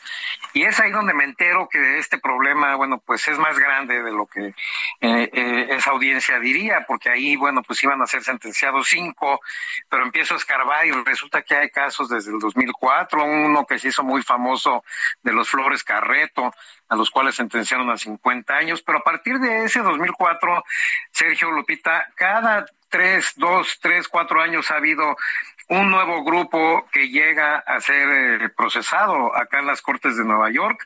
Y bueno, pues eso fue lo que me motivó, el tratar de eh, visibilizar, el tratar de poner sobre la luz este asunto de cómo eh, estos grupos, estas familias, clanes que se reproducen ahí en los municipios al sur de Tlaxcala, pues cómo llegan con su modelo de negocios a, Nueva York, un, un, modelo de negocios que es completamente injusto, que es una esclavitud sexual, como tú lo decías, Sergio, para las mujeres, porque finalmente no reciben ellas ningún beneficio de su trabajo, son obligadas con violencia, con golpes, con promesas, y bueno, pues ese, ese intento de poner sobre la luz un tema tan grave fue lo que me motivó a, hacer esta nueva investigación y escribir este libro. Eh, Juan Alberto, platícanos de esta eh, joven Delia que es eh, la que aparece como la primera víctima en tu en tu libro y, también nos sorprende mucho, o sea, cuando uno escucha toda esta historia estarías pensando en una mujer muy grande, pero pues descubre uno que tanto la víctima como el victimario pues empezaron muy muy jóvenes, ¿no? Una niña que se enreda con esta familia de Tenancingo que apenas tiene 13 años, pero que se la llevan y cumple 15 eh, años allá en los Estados Unidos y luego su victimario que empezó desde chiquito y que en su casa pues lo van adiestrando, ¿no? Para que sea este pues eh, agresor, este esclavizador de mujeres.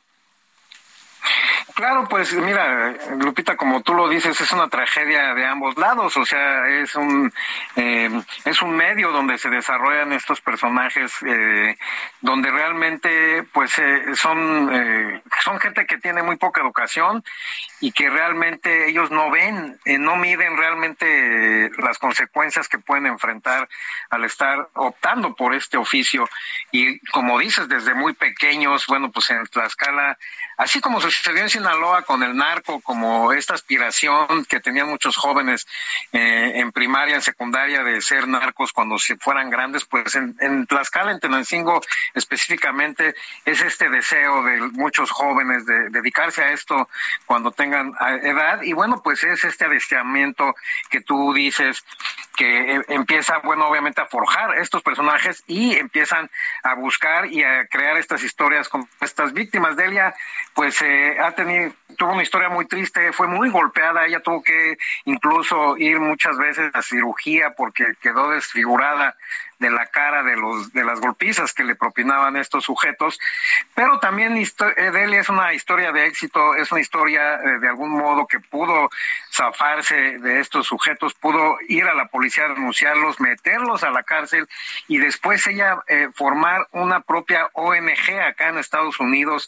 que ayuda a las víctimas. Entonces es muy interesante el caso de Delia cómo pasó de ser eh, obviamente una mujer completamente maltratada, una víctima de las de las más lastimadas, a convertirse en una luchadora social ya completamente empoderada y tratando obviamente de ayudar a, otras personas. Creo que es una historia digna de contar y bueno, pues eh, como lo digo, lo dije al principio, no, una tragedia de ambos lados, ¿no? Juan Alberto Vázquez, gracias por invitarnos a leer Los Padrotes de Tlaxcala, un libro publicado por Aguilar. Gracias a ustedes eh, nuevamente por estar en su espacio. Eh, que sea un gran fin de semana. Gracias, hasta luego. Pues está muy, muy rudo, muy crudo, eh, pero Sergio, indispensable, ¿no? Saber qué es lo que está pasando y que no se repita precisamente este tipo de situaciones donde las mujeres son las que la pagan y muy, muy duramente. Eh, un juez estadounidense de Texas desestimó este jueves el caso contra una funcionaria mexicana, regidora en la ciudad de Reynosa, que fue detenida en un supuesto, en un eh, puesto de control tras hallarse en su vehículo 42 kilos de cocaína. Según la orden hecha pública por el magistrado federal en McAllen, no se acreditó suficiente materia probatoria para inculpar a la regidora Denise Ahumada por posesión de drogas con intención de distribuirlas tal y como pedían los fiscales. El exgobernador de Hidalgo, Omar Fayad, informó en una carta al Comité Ejecutivo Nacional del PRI que ha decidido renunciar al PRI después de pues de muchísimos años. Omar Fayad está en la línea telefónica. Omar, gracias por tomar nuestra llamada. Cuéntanos, hablas en tu carta de que pues de que ya no hay espacios para para ejercer la crítica constructiva. ¿Qué, qué es lo que ha pasado? ¿Qué es lo que motiva esta decisión?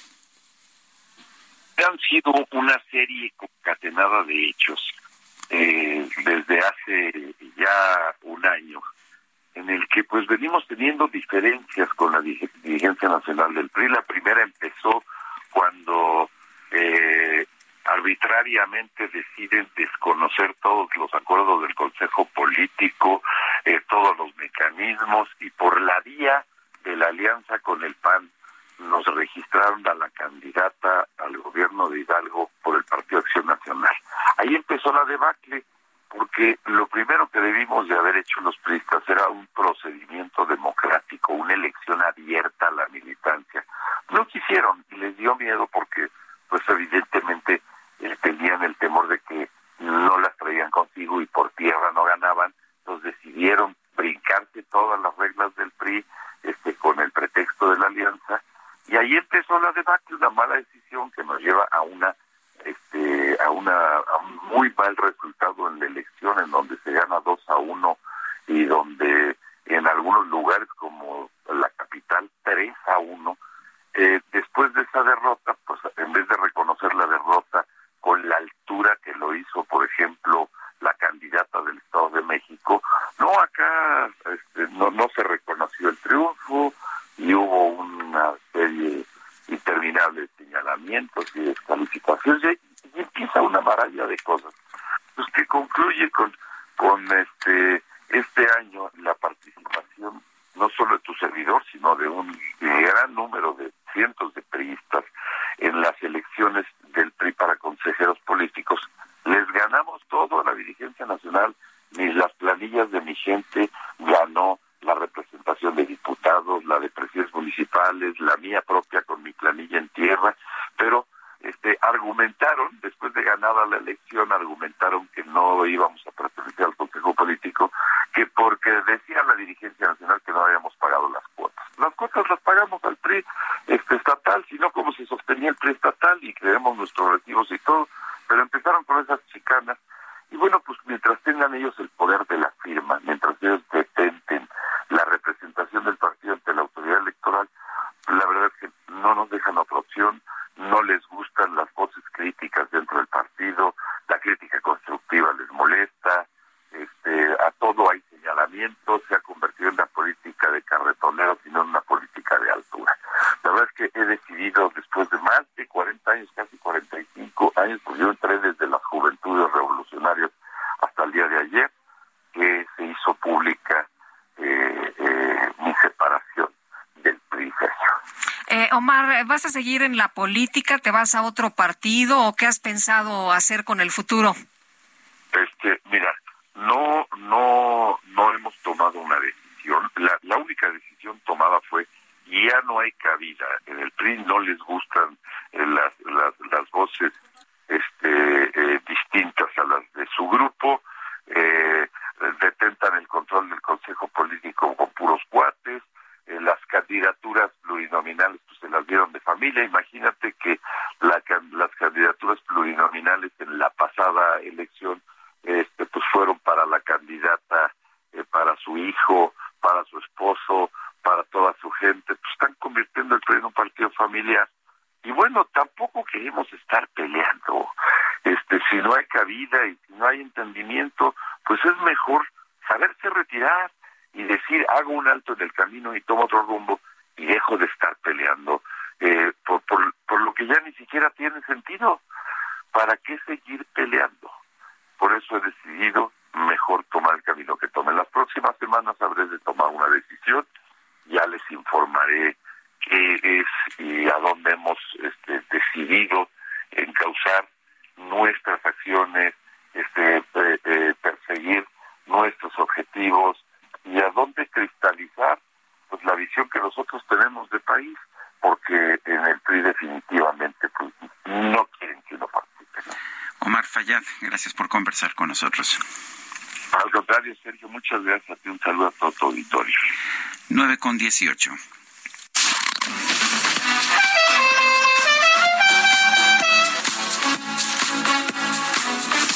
La micro deportiva. ¡Ánimo! Es viernes. Vamos pa' la playa, pa' curarte el alma. Cierra Y es viernes, mi querido Julio Romero, ¿cómo estás? Muy buenos días. Muy bien, mi querida Lupita, Sergio, amigos del auditorio, muy buenos días. Eh, no solamente es viernes, lo peligroso es que el cuerpo lo sabe. Ay, Eso es lo ay, ay, peligroso. ay. Eso es lo peligroso en realidad. Pero pues es un viernes amargosón, es un viernes amargosón. Muchos andan, Espero andan que no vayas a hablar de un partido de fútbol. Ana no triste. Sí, hay que hablar de él.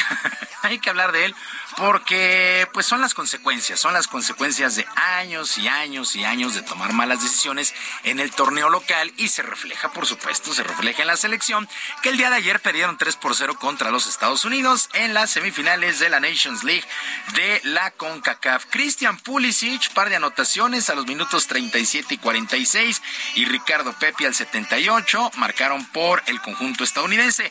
Por su parte el tricolor pues solamente destacaron las expulsiones de César Montes y Gerardo Arteaga. No hubo más con la selección. A pesar de tener muchísima presión, Diego Coca rechazó que vaya a renunciar. Por el contrario, se sabe que hay mucho trabajo por delante. Me parece perfecto que la gente de la federación se ocupe y que venga y que hablemos y que nos pongamos a trabajar juntos porque esto es lo que estamos haciendo, porque hay que trabajar juntos.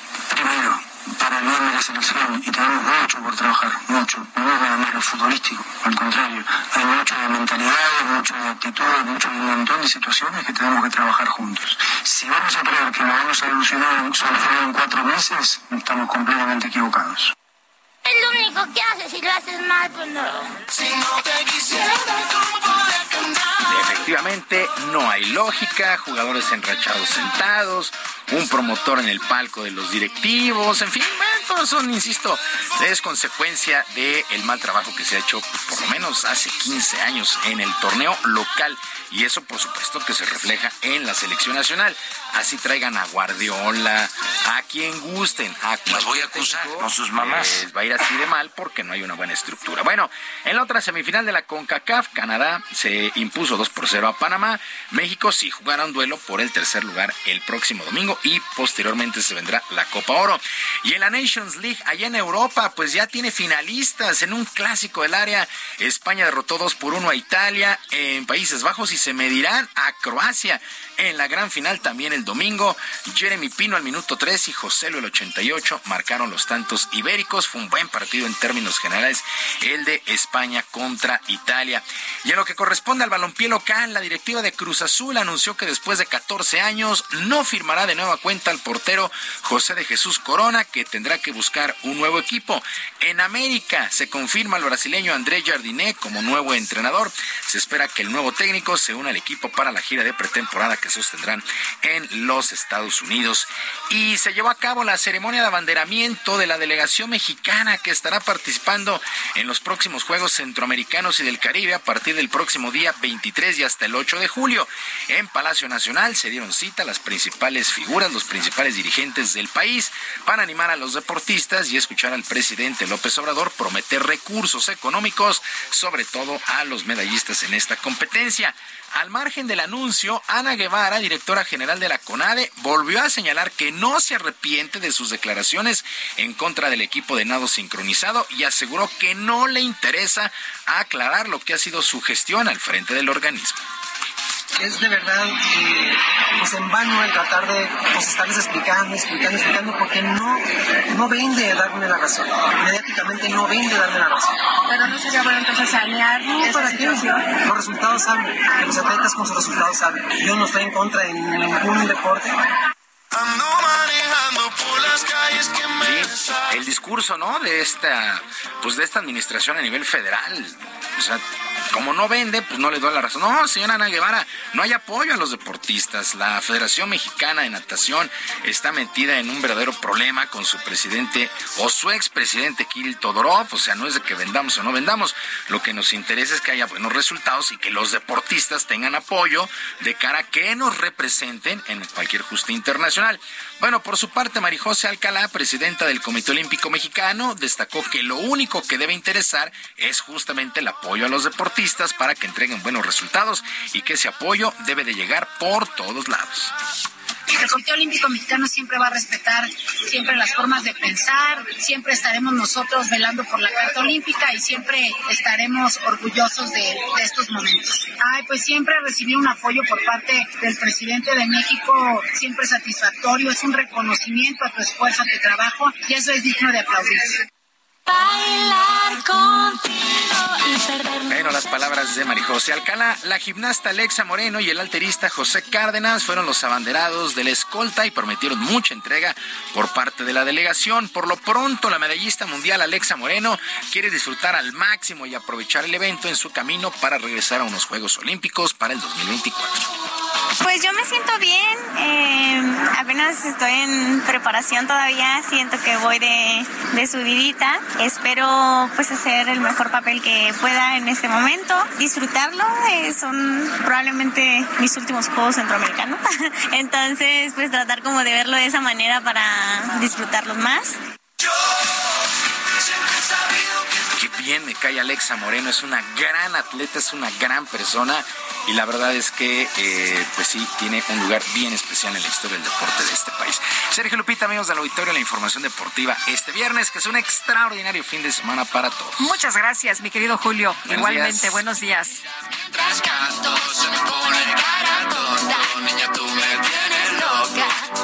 me gusta no sé cuánto, como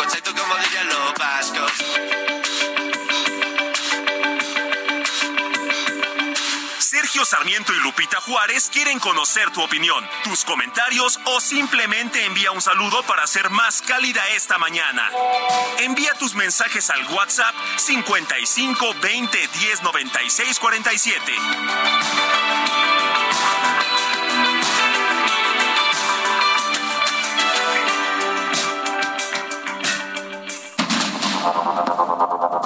Continuamos con Sergio Sarmiento y Lupita Juárez por el Heraldo Radio.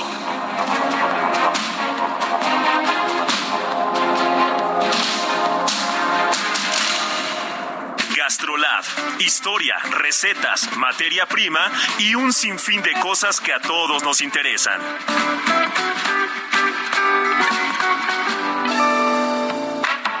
Hola amigos del Heraldo Radio, soy el chef Israel Arechiga de Gastrolab y como todos los viernes les quiero recordar que hoy en la edición impresa del Heraldo de México no se pueden perder las páginas de Gastrolab. Tuvimos un restauranzazo de Colima comunal, no se pueden perder todo lo que estaremos platicando también el día de mañana y fin de semana en punto de la una de la tarde. Estaremos hablando de 50 Best Mundial con Valentina Ortiz Monasterio y hay muchas cosas el Día del Padre, se viene un fin de semana movidito para la gastronomía, así que ya saben, esto es Gastrolab y en punto de la una de la tarde sábados y domingos, todos los viernes la edición impresa el Heraldo de México y digital, radio y todo, Gastrolab está hasta en la sopa. Que tengan un buen fin de semana y nos escuchamos el lunes aquí con Sergio Lupita.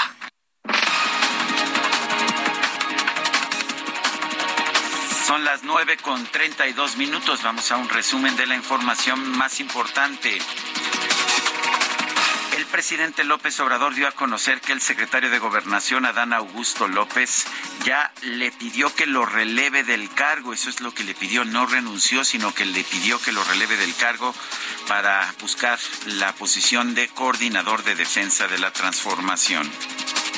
Ayer, este, en efecto, eh, me presentó su renuncia el secretario de Gobernación, Adán Augusto López Hernández. No es por ineficiencia o mal desempeño, eso debe de quedar claro. Se da esta renuncia en la circunstancia que estamos viviendo de que hay miembros del gabinete que van a participar en procesos. En este caso, para ser coordinadores de la transformación de México. Bueno, además el presidente explicó que el subsecretario de Derechos Humanos, Población y Migración, Alejandro Encinas, va a quedar como encargado de despacho de la Secretaría de Gobernación. Nada más preguntar, presidente, ¿ya tiene usted el sucesor? ¿Quién se quedaría en, no, como estamos de Gobernación? este, pensando, es que ha habido mucho trabajo, bastante trabajo. Este, estamos pensando, ¿se va a quedar a cargo de despacho? Sí, Alejandro Encinas, porque no se puede este, dejar sí, esa secretaría sin eh, dirección. Bueno, primero dijo que no y después dijo que era Pues sí. Alejandro Encinas. La Organización Mexicanos contra la Corrupción y la Impunidad dio a conocer que el gobierno de Estados Unidos abrió una investigación por posibles actos de corrupción de la farmacéutica Pfizer en México. El presidente del gobierno español, Pedro Sánchez, señaló que la prioridad de la presidencia del Consejo de la Unión Europea, que estará a cargo de su país a partir del primero de julio, es alcanzar acuerdos comerciales con Chile, México y también el Mercosur. La Organización Internacional de Energía Atómica determinó que la central nuclear ucraniana de Zaporilla sí se encuentra en una situación grave tras la destrucción de la represa cercana. Sin embargo, ya está en vías de estabilización. Y por otra parte, el ejército de Ucrania confirmó el derribo de 12 misiles, incluidos seis hipersónicos lanzados por las fuerzas rusas contra la ciudad de Kiev. Perdóname mi amor por ser tan guapo. Simplemente es un regalo celestial.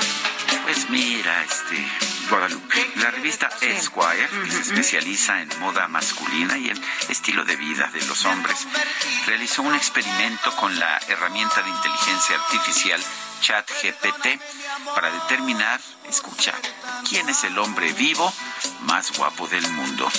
El chatbot indicó como ganador al modelo británico David James Gandhi, conocido por trabajar con grandes marcas de ropa. Sin embargo, señaló que hay otras personas famosas como Brad Pitt, el cantante Zayn Malik o los actores Henry K- eh, Cavill y Chris Hemsworth, que también cumplen con los requisitos para ser catalogados como los hombres más guapos del mundo. No le tienen que preguntar a la inteligencia artificial. Nosotras con mucho gusto también podemos participar. ¿Y qué crees que en esta ocasión? Pues vamos a estar de acuerdo. ¿Así? Sí. Quieren de mis.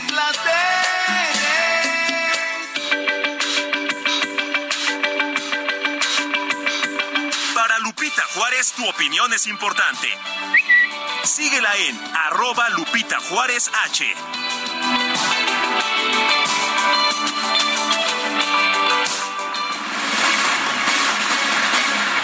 Mónica Reyes, ¿cómo estás? Muy buenos días. Muy buenos días, Lupita, Sergio, ¿qué tal amigos del Heraldo Radio? Y de acuerdo contigo, mi querida Lupita. Que ni nos pregunten porque estamos de acuerdo. Con los más guapos, guapo, ¿no? ah, con este resultado. Sí, sí, hablando de lo que fondearon al final, ¿no? ¿Qué El hombre más tal? guapo. ¿Qué tal? Pues estamos totalmente de acuerdo. Y yo les vengo a platicar también que si ustedes ya saben quién los va a mantener en el futuro, si es no, pues yo les digo que si están pensando que serán sus hijos, que nos casaremos con un millonario, con una millonaria, o que encontraremos un tesoro, ¿qué creen? Lamento decepcionarlos porque no, somos nosotros mismos los responsables de asegurarnos una buena calidad de vida en la vejez. Hay que ahorrar en nuestra afore, no lo que nos sobre, sino destinarle un pequeño porcentaje, pero fijo. No esperemos a ser viejos para ocuparnos de nuestro retiro, hay que hacerlo desde ya y veremos cómo nos cambia la vida. Ahora que ya sabes que tú eres quien se va a mantener en el futuro, ¿cuándo empiezas a ocuparte de tu retiro? ¿Quieres que alguien te dé más información? Entra a la siguiente página de la CONSAR, www.gov.mx diagonal CONSAR o llama a Sartel al 5513 28 50 Recuerda que tu ahorro de hoy asegure tu retiro y para ello cuentas con tu cuenta Afore. Gracias. Gracias, Moni. Mónica Reyes. Son las nueve con treinta y ocho. El colectivo YECA va a comenzar el censo de personas LGBT más en situación de calle, además quienes ejercen el trabajo sexual. Victoria Samano es fundadora de YECA, Escuchando la Calle hace Organización para la Atención de Personas LGBT más en situación de calle. Victoria Samano, gracias por tomar nuestra llamada. Cuéntanos cómo van a realizar este censo. Al contrario, Sergio, gracias a ustedes por, por el espacio. Pues eh, mira, este censo se va a realizar durante cinco meses. Tenemos hasta finales de año para poder entregar los resultados y es en conjunto con eh, COPRED que se va a realizar esta investigación justo para visibilizar a las personas de la diversidad sexual que viven en situación calle y pues cabe mencionar una parte muy importante, ¿no? Que aunque anualmente el gobierno de la Ciudad de México lleva a cabo un censo para contabilizar a las personas que están viviendo en situación de calle, no se están considerando a personas de la diversidad sexual y es que eh, nosotras creemos que esto es súper importante porque de esta forma podemos saber cuántas personas de este colectivo están viviendo en estas condiciones y de qué forma les podemos eh, apoyar, de qué forma se pueden crear políticas incluyentes dirigidas específicamente para esta población. Eh, Victoria, hasta este momento, ¿de qué forma han eh, ayudado, han apoyado precisamente a personas LGBT y cuál es el propósito de este de este censo? Eh, canalizarlos, eh, que haya algún apoyo adicional a lo que ustedes ya están proporcionando. claro, Lupita. Pues mira, nosotras llevamos eh, realizando un trabajo con poblaciones en situación de calle desde hace tres, cuatro años aproximadamente. Iniciamos en plena pandemia y bueno, realizamos diferentes tipos de actividades, eh, como evitar eh, la infección de, de este, perdón, la transmisión de infecciones de transmisión sexual en esta población, atender temas como de VIH, violencias, discriminación, la falta de espacios seguros para estas poblaciones y pues en algún momento tuvimos un pequeño espacio que funcionaba como refugio para personas de la diversidad que están viviendo en situación de calle, sin embargo por diversas razones tuvimos que cerrar y eso es eh, uno de nuestras eh, más importantes metas, ¿no? Que justo al realizar esta investigación nosotras tengamos números para poder decirle al gobierno, aquí están todas estas personas que están viviendo en situación de calle de la diversidad sexual y las cuales no cuentan con un hogar, no cuentan con un espacio seguro porque a pesar de que existen albergues en la Ciudad de México, normalmente eh, pues estas personas son discriminadas por su orientación sexual, identidad de género o expresión. Entonces pues sí necesitan un espacio específico donde puedan estar seguras, donde puedan atender sus eh, necesidades que son muy diferenciadas al resto de la población. Eh, y justo pues es visibilizar todo este tema, además de demostrar los efectos tiene la violencia y discriminación en personas de la diversidad sexual en situación de calle y las herramientas que ellas y ellos han creado desde la colectividad ante la falta de una respuesta por parte del gobierno. ¿El hecho de que haya este censo facilitará el apoyo que se les pueda dar? Pues eh, no lo sabemos, Sergio. Sin embargo, creemos que es una parte importante para que se visibilice todo esto, ¿no? Todas las personas pues tenemos conocimiento que existen eh, personas en situación de calle y a lo mejor eh, día a día nos podemos encontrar con alguna en cualquier calle de la Ciudad de México, ¿no? Sin embargo, pues también en nosotras al no tener números, al no tener algo concreto, eh, pues muchísimas veces el gobierno y las instituciones invisibilizan nuestros trabajos, ¿no? Dicen como de, ah, bueno, pues no tienes nada concreto, entonces tus exigencias no valen. Muy bien. Bueno, pues gracias Victoria Samano, fundadora de YECA, escuchando la calle AC. Gracias por darnos esta información. Muchísimas gracias a ustedes. Hasta luego. Hasta luego. Y nosotros vamos con Mónica Reyes. Moni, ¿cómo estás? Buenos días otra vez. Buenos días. Siempre es un agasajo estar con ustedes. Hoy viernes 16, fin de semana, caos en carreteras. ¿Qué les platico? ¿No? Pues así es. Así está la cosa, todo, pero todo bueno. caótico, sí. Sí, pero vamos a fluir, vamos a fluir. Y yo, amigos del Heraldo Radio, les quiero decir que en City Banamex nos preocupamos por ti. Por esto te damos tres simples pasos para prevenir el fraude empresarial. Uno, si te llaman y te piden información como claves de tu NetKey y contraseñas, es fraude, cuelga y repórtalo a City Banamex Resuelve o a City Service. Dos, asegúrate de estar tecleando la página correctamente www.bancanet.banamex.com.mx. Tres, para más seguridad, descarga la herramienta anti-intrusos IBM Security Trusteer Report.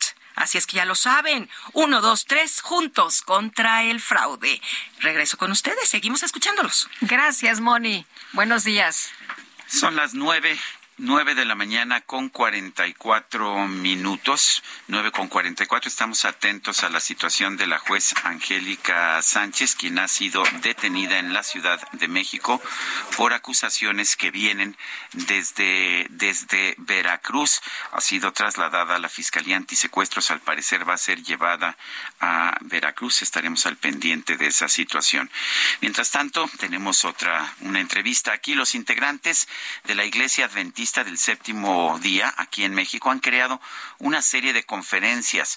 Eh, se titulan No te rindas, aún hay esperanza. Ahí se abordarán temas de crisis, incertidumbre, resiliencia y fe. Tenemos aquí en la cabina del Heraldo a Daniel Torreblanca Argüello, pastor, y a Edgar Edgar Benítez Pastor. Gracias a Daniel y Edgar por estar con nosotros aquí en el Heraldo. No te rindas, aún hay esperanza. Mucha gente se rinde, se rinde pues cuando las circunstancias son adversas. Eh, en estas conferencias, ¿qué le van a decir a la gente? No sé quién quiere empezar. Adelante, Daniel. Sí, gracias. Lo que le vamos a decir a la gente es que aunque es verdad que hay crisis, aunque es verdad que hay problemas, aunque es verdad que estamos pasando por momentos bien difíciles, todavía hay esperanza. Todavía hay algo en que aferrarnos para salir adelante. Yo debo decirle a las personas que eh, las cosas no están bien, ciertamente, pero que podemos aferrarnos a esa esperanza. Hace poco a mi hermana le detectaron cáncer y el médico le dijo, ¿sabe qué, señora? Usted tiene este 60% de salir bien y 40% de que esto salga mal. Y le digo, aférrate a ese 60%, aférrate a la esperanza. Eh, Edgar, eh, cuéntanos cómo son estas eh, pues, eh, estas conferencias, ah, cuántos hay muchos participantes, quiénes van y, y cómo es la dinámica. Gracias, Lupita y Sergio. La verdad es que estas conferencias van a ser en redes sociales, van a ser en línea. O sea, va a llegar a mucho más Va a personas, llegar a ¿no? mucho más personas. No es tanto un lugar donde puedan asistir, sino es redes sociales a través del canal de Hop Channel Interamérica eh, del 17 al 24 a las 7.30 de la noche. Y se va, va a haber una retransmisión de estos mismos temas por Heraldo, Heraldo Radio, 98.5 a las 11 de la noche, para los que lo quieran escuchar. Entonces, básicamente es, es un esfuerzo para llegar a las personas en redes sociales. Y lo que estamos tratando de hacer es colocar el elemento de la fe en Dios como un elemento importante para, para recobrar las fuerzas cuando de repente uno las ha abandonado. El, ah, el- es, ¿por, por qué ustedes en particular en, la, en esta iglesia adventista se preocupan por esto, por esta esperanza? Bueno, tenemos razones eh, de peso para pensar en la esperanza. Eh, la fe para nosotros es muy importante y esa fe viva, esa fe activa nos lleva a la esperanza. La esperanza pone los ojos en el más allá, pone los ojos no en un aquí y ahora, pero sí en algo que va a trascender. Y eso mismo que trasciende nos lleva a ser mejores en nuestra comunidad, pensando en que hay algo mejor después de aquí y después de ahora. Eh, Edgar, ¿han detectado en eh, la gente, han detectado últimamente, después de la pandemia, que hay más depresión? Definitivamente, mucha depresión. Eh, y yo pienso siempre, eh, cuando hablamos de depresión y todo esto, pienso en el abandono. No el abandono de una persona que solo vive en la calle, que está de, repente jalando una bolsa de basura, en el abandono de uno mismo como que después de la pandemia todos nos, nos quedamos un poco más sensibles y como que estamos enfrentando la crisis de una manera diferente, pero como que ahora enfrentamos la crisis con menos esperanza, como que ya nos asustan más las cosas, como que cualquier situación nos vuelve vulnerables. Entonces, creo que la pandemia pues nos ha dejado eso como una secuela. La gente vive con más temor, con más depresión, con más soledad y tiende más a abandonarse a sí mismo. Por eso queremos decirle, no te rindas, hay una, aún hay esperanza, ¿no? Dios es la esperanza. Eh, ¿cómo, ¿Cuál ha sido la experiencia que han tenido con estas conferencias? ¿Sí ayudan? ¿Sí la gente se siente con más esperanza?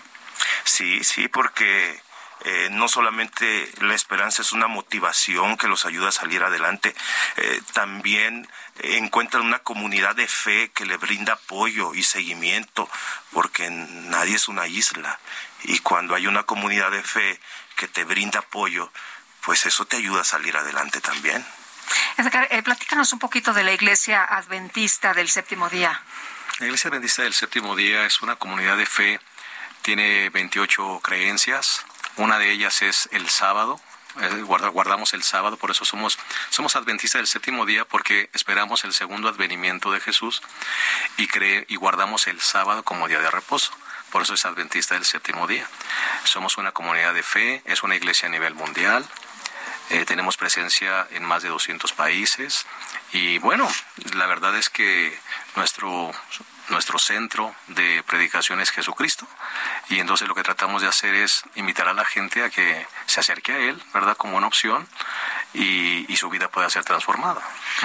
Pues yo quiero agradecer a los dos, Daniel Torreblanca Argüello, Edgar Benítez, pastores de esta Iglesia Adventista del Séptimo Día, por haber conversado con nosotros esta mañana. Muchas gracias. Muchas gracias. Buenos días. Y nosotros vamos a eh, las calles con Israel Lorenzana. Israel, cuéntanos qué pasa. Buenos días.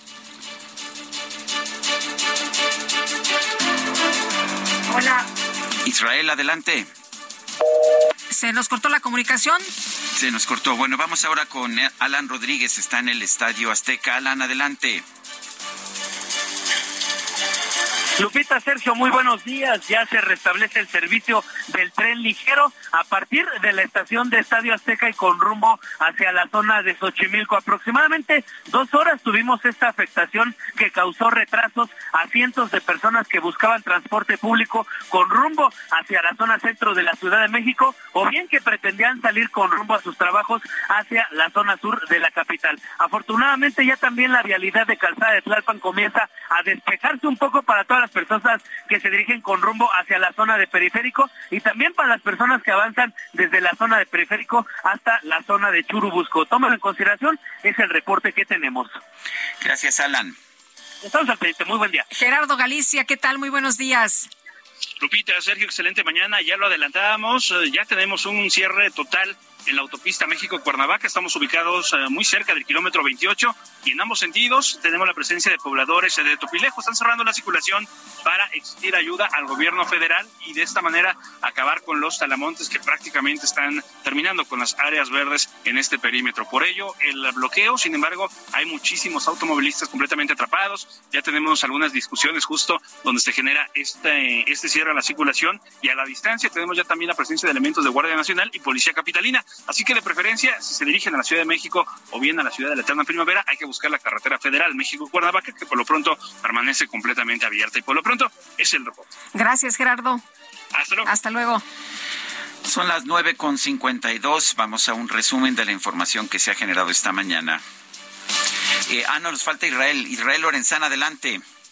Sergio, gracias. Rápidamente, información de la autopista México-Pachuca, carga vehicular para quien va con dirección hacia la zona del Río de los Remedios. La vía Morelos es la alternativa, esto con dirección hacia la zona de Centenario, el sentido opuesto a través de la autopista sin ningún problema, a buena velocidad para los automovilistas que van con dirección hacia la zona de Tecamac. La información que te tengo, Sergio.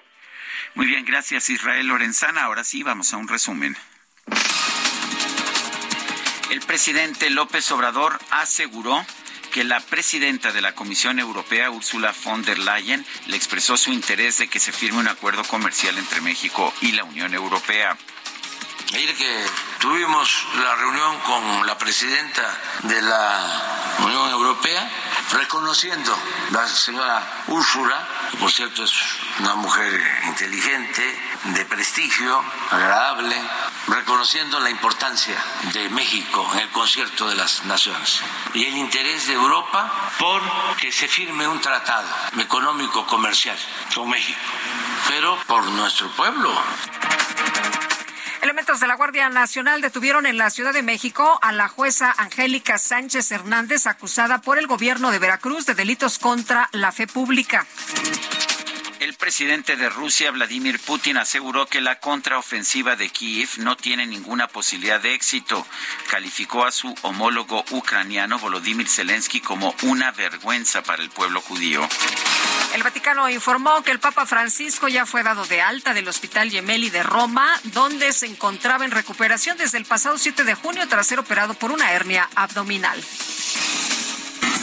Spider-Man, el hombre araña, Spider-Man. En la ciudad de Gamarra, Perú, se registró un grave incendio que afectó varios inmuebles, incluido un albergue con 25 perros que estaban a punto de ser arrasados por las llamas. Sin embargo, un joven migrante colombiano escaló los tres niveles del edificio y salvó a cada uno de los perritos, arrojándolos a unos colchones que pusieron los vecinos sobre la acera. Tras esa hazaña, el joven fue bautizado en redes sociales como Pedro Parker en referencia a Peter Parker, la identidad secreta de Spider-Man. ¡El hombre es un héroe!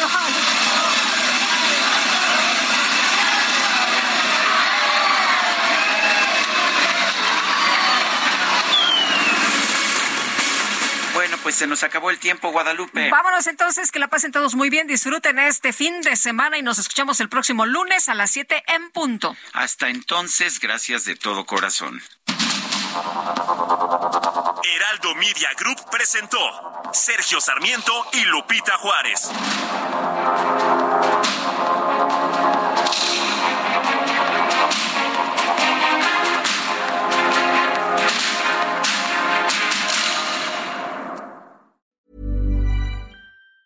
Treat mom to healthy, glowing skin with Osea's limited edition skincare sets. Osea has been making clean, seaweed infused products for nearly 30 years. Their Golden Glow body set includes three clinically proven bestsellers for smooth, glowing skin, while the Glow and Go facial set provides spa level results at home. Both sets come in giftable boxes with savings up to $48 and free shipping for a limited time. For 10% off your first order site wide, go to OSEAMalibu.com and use code MOM.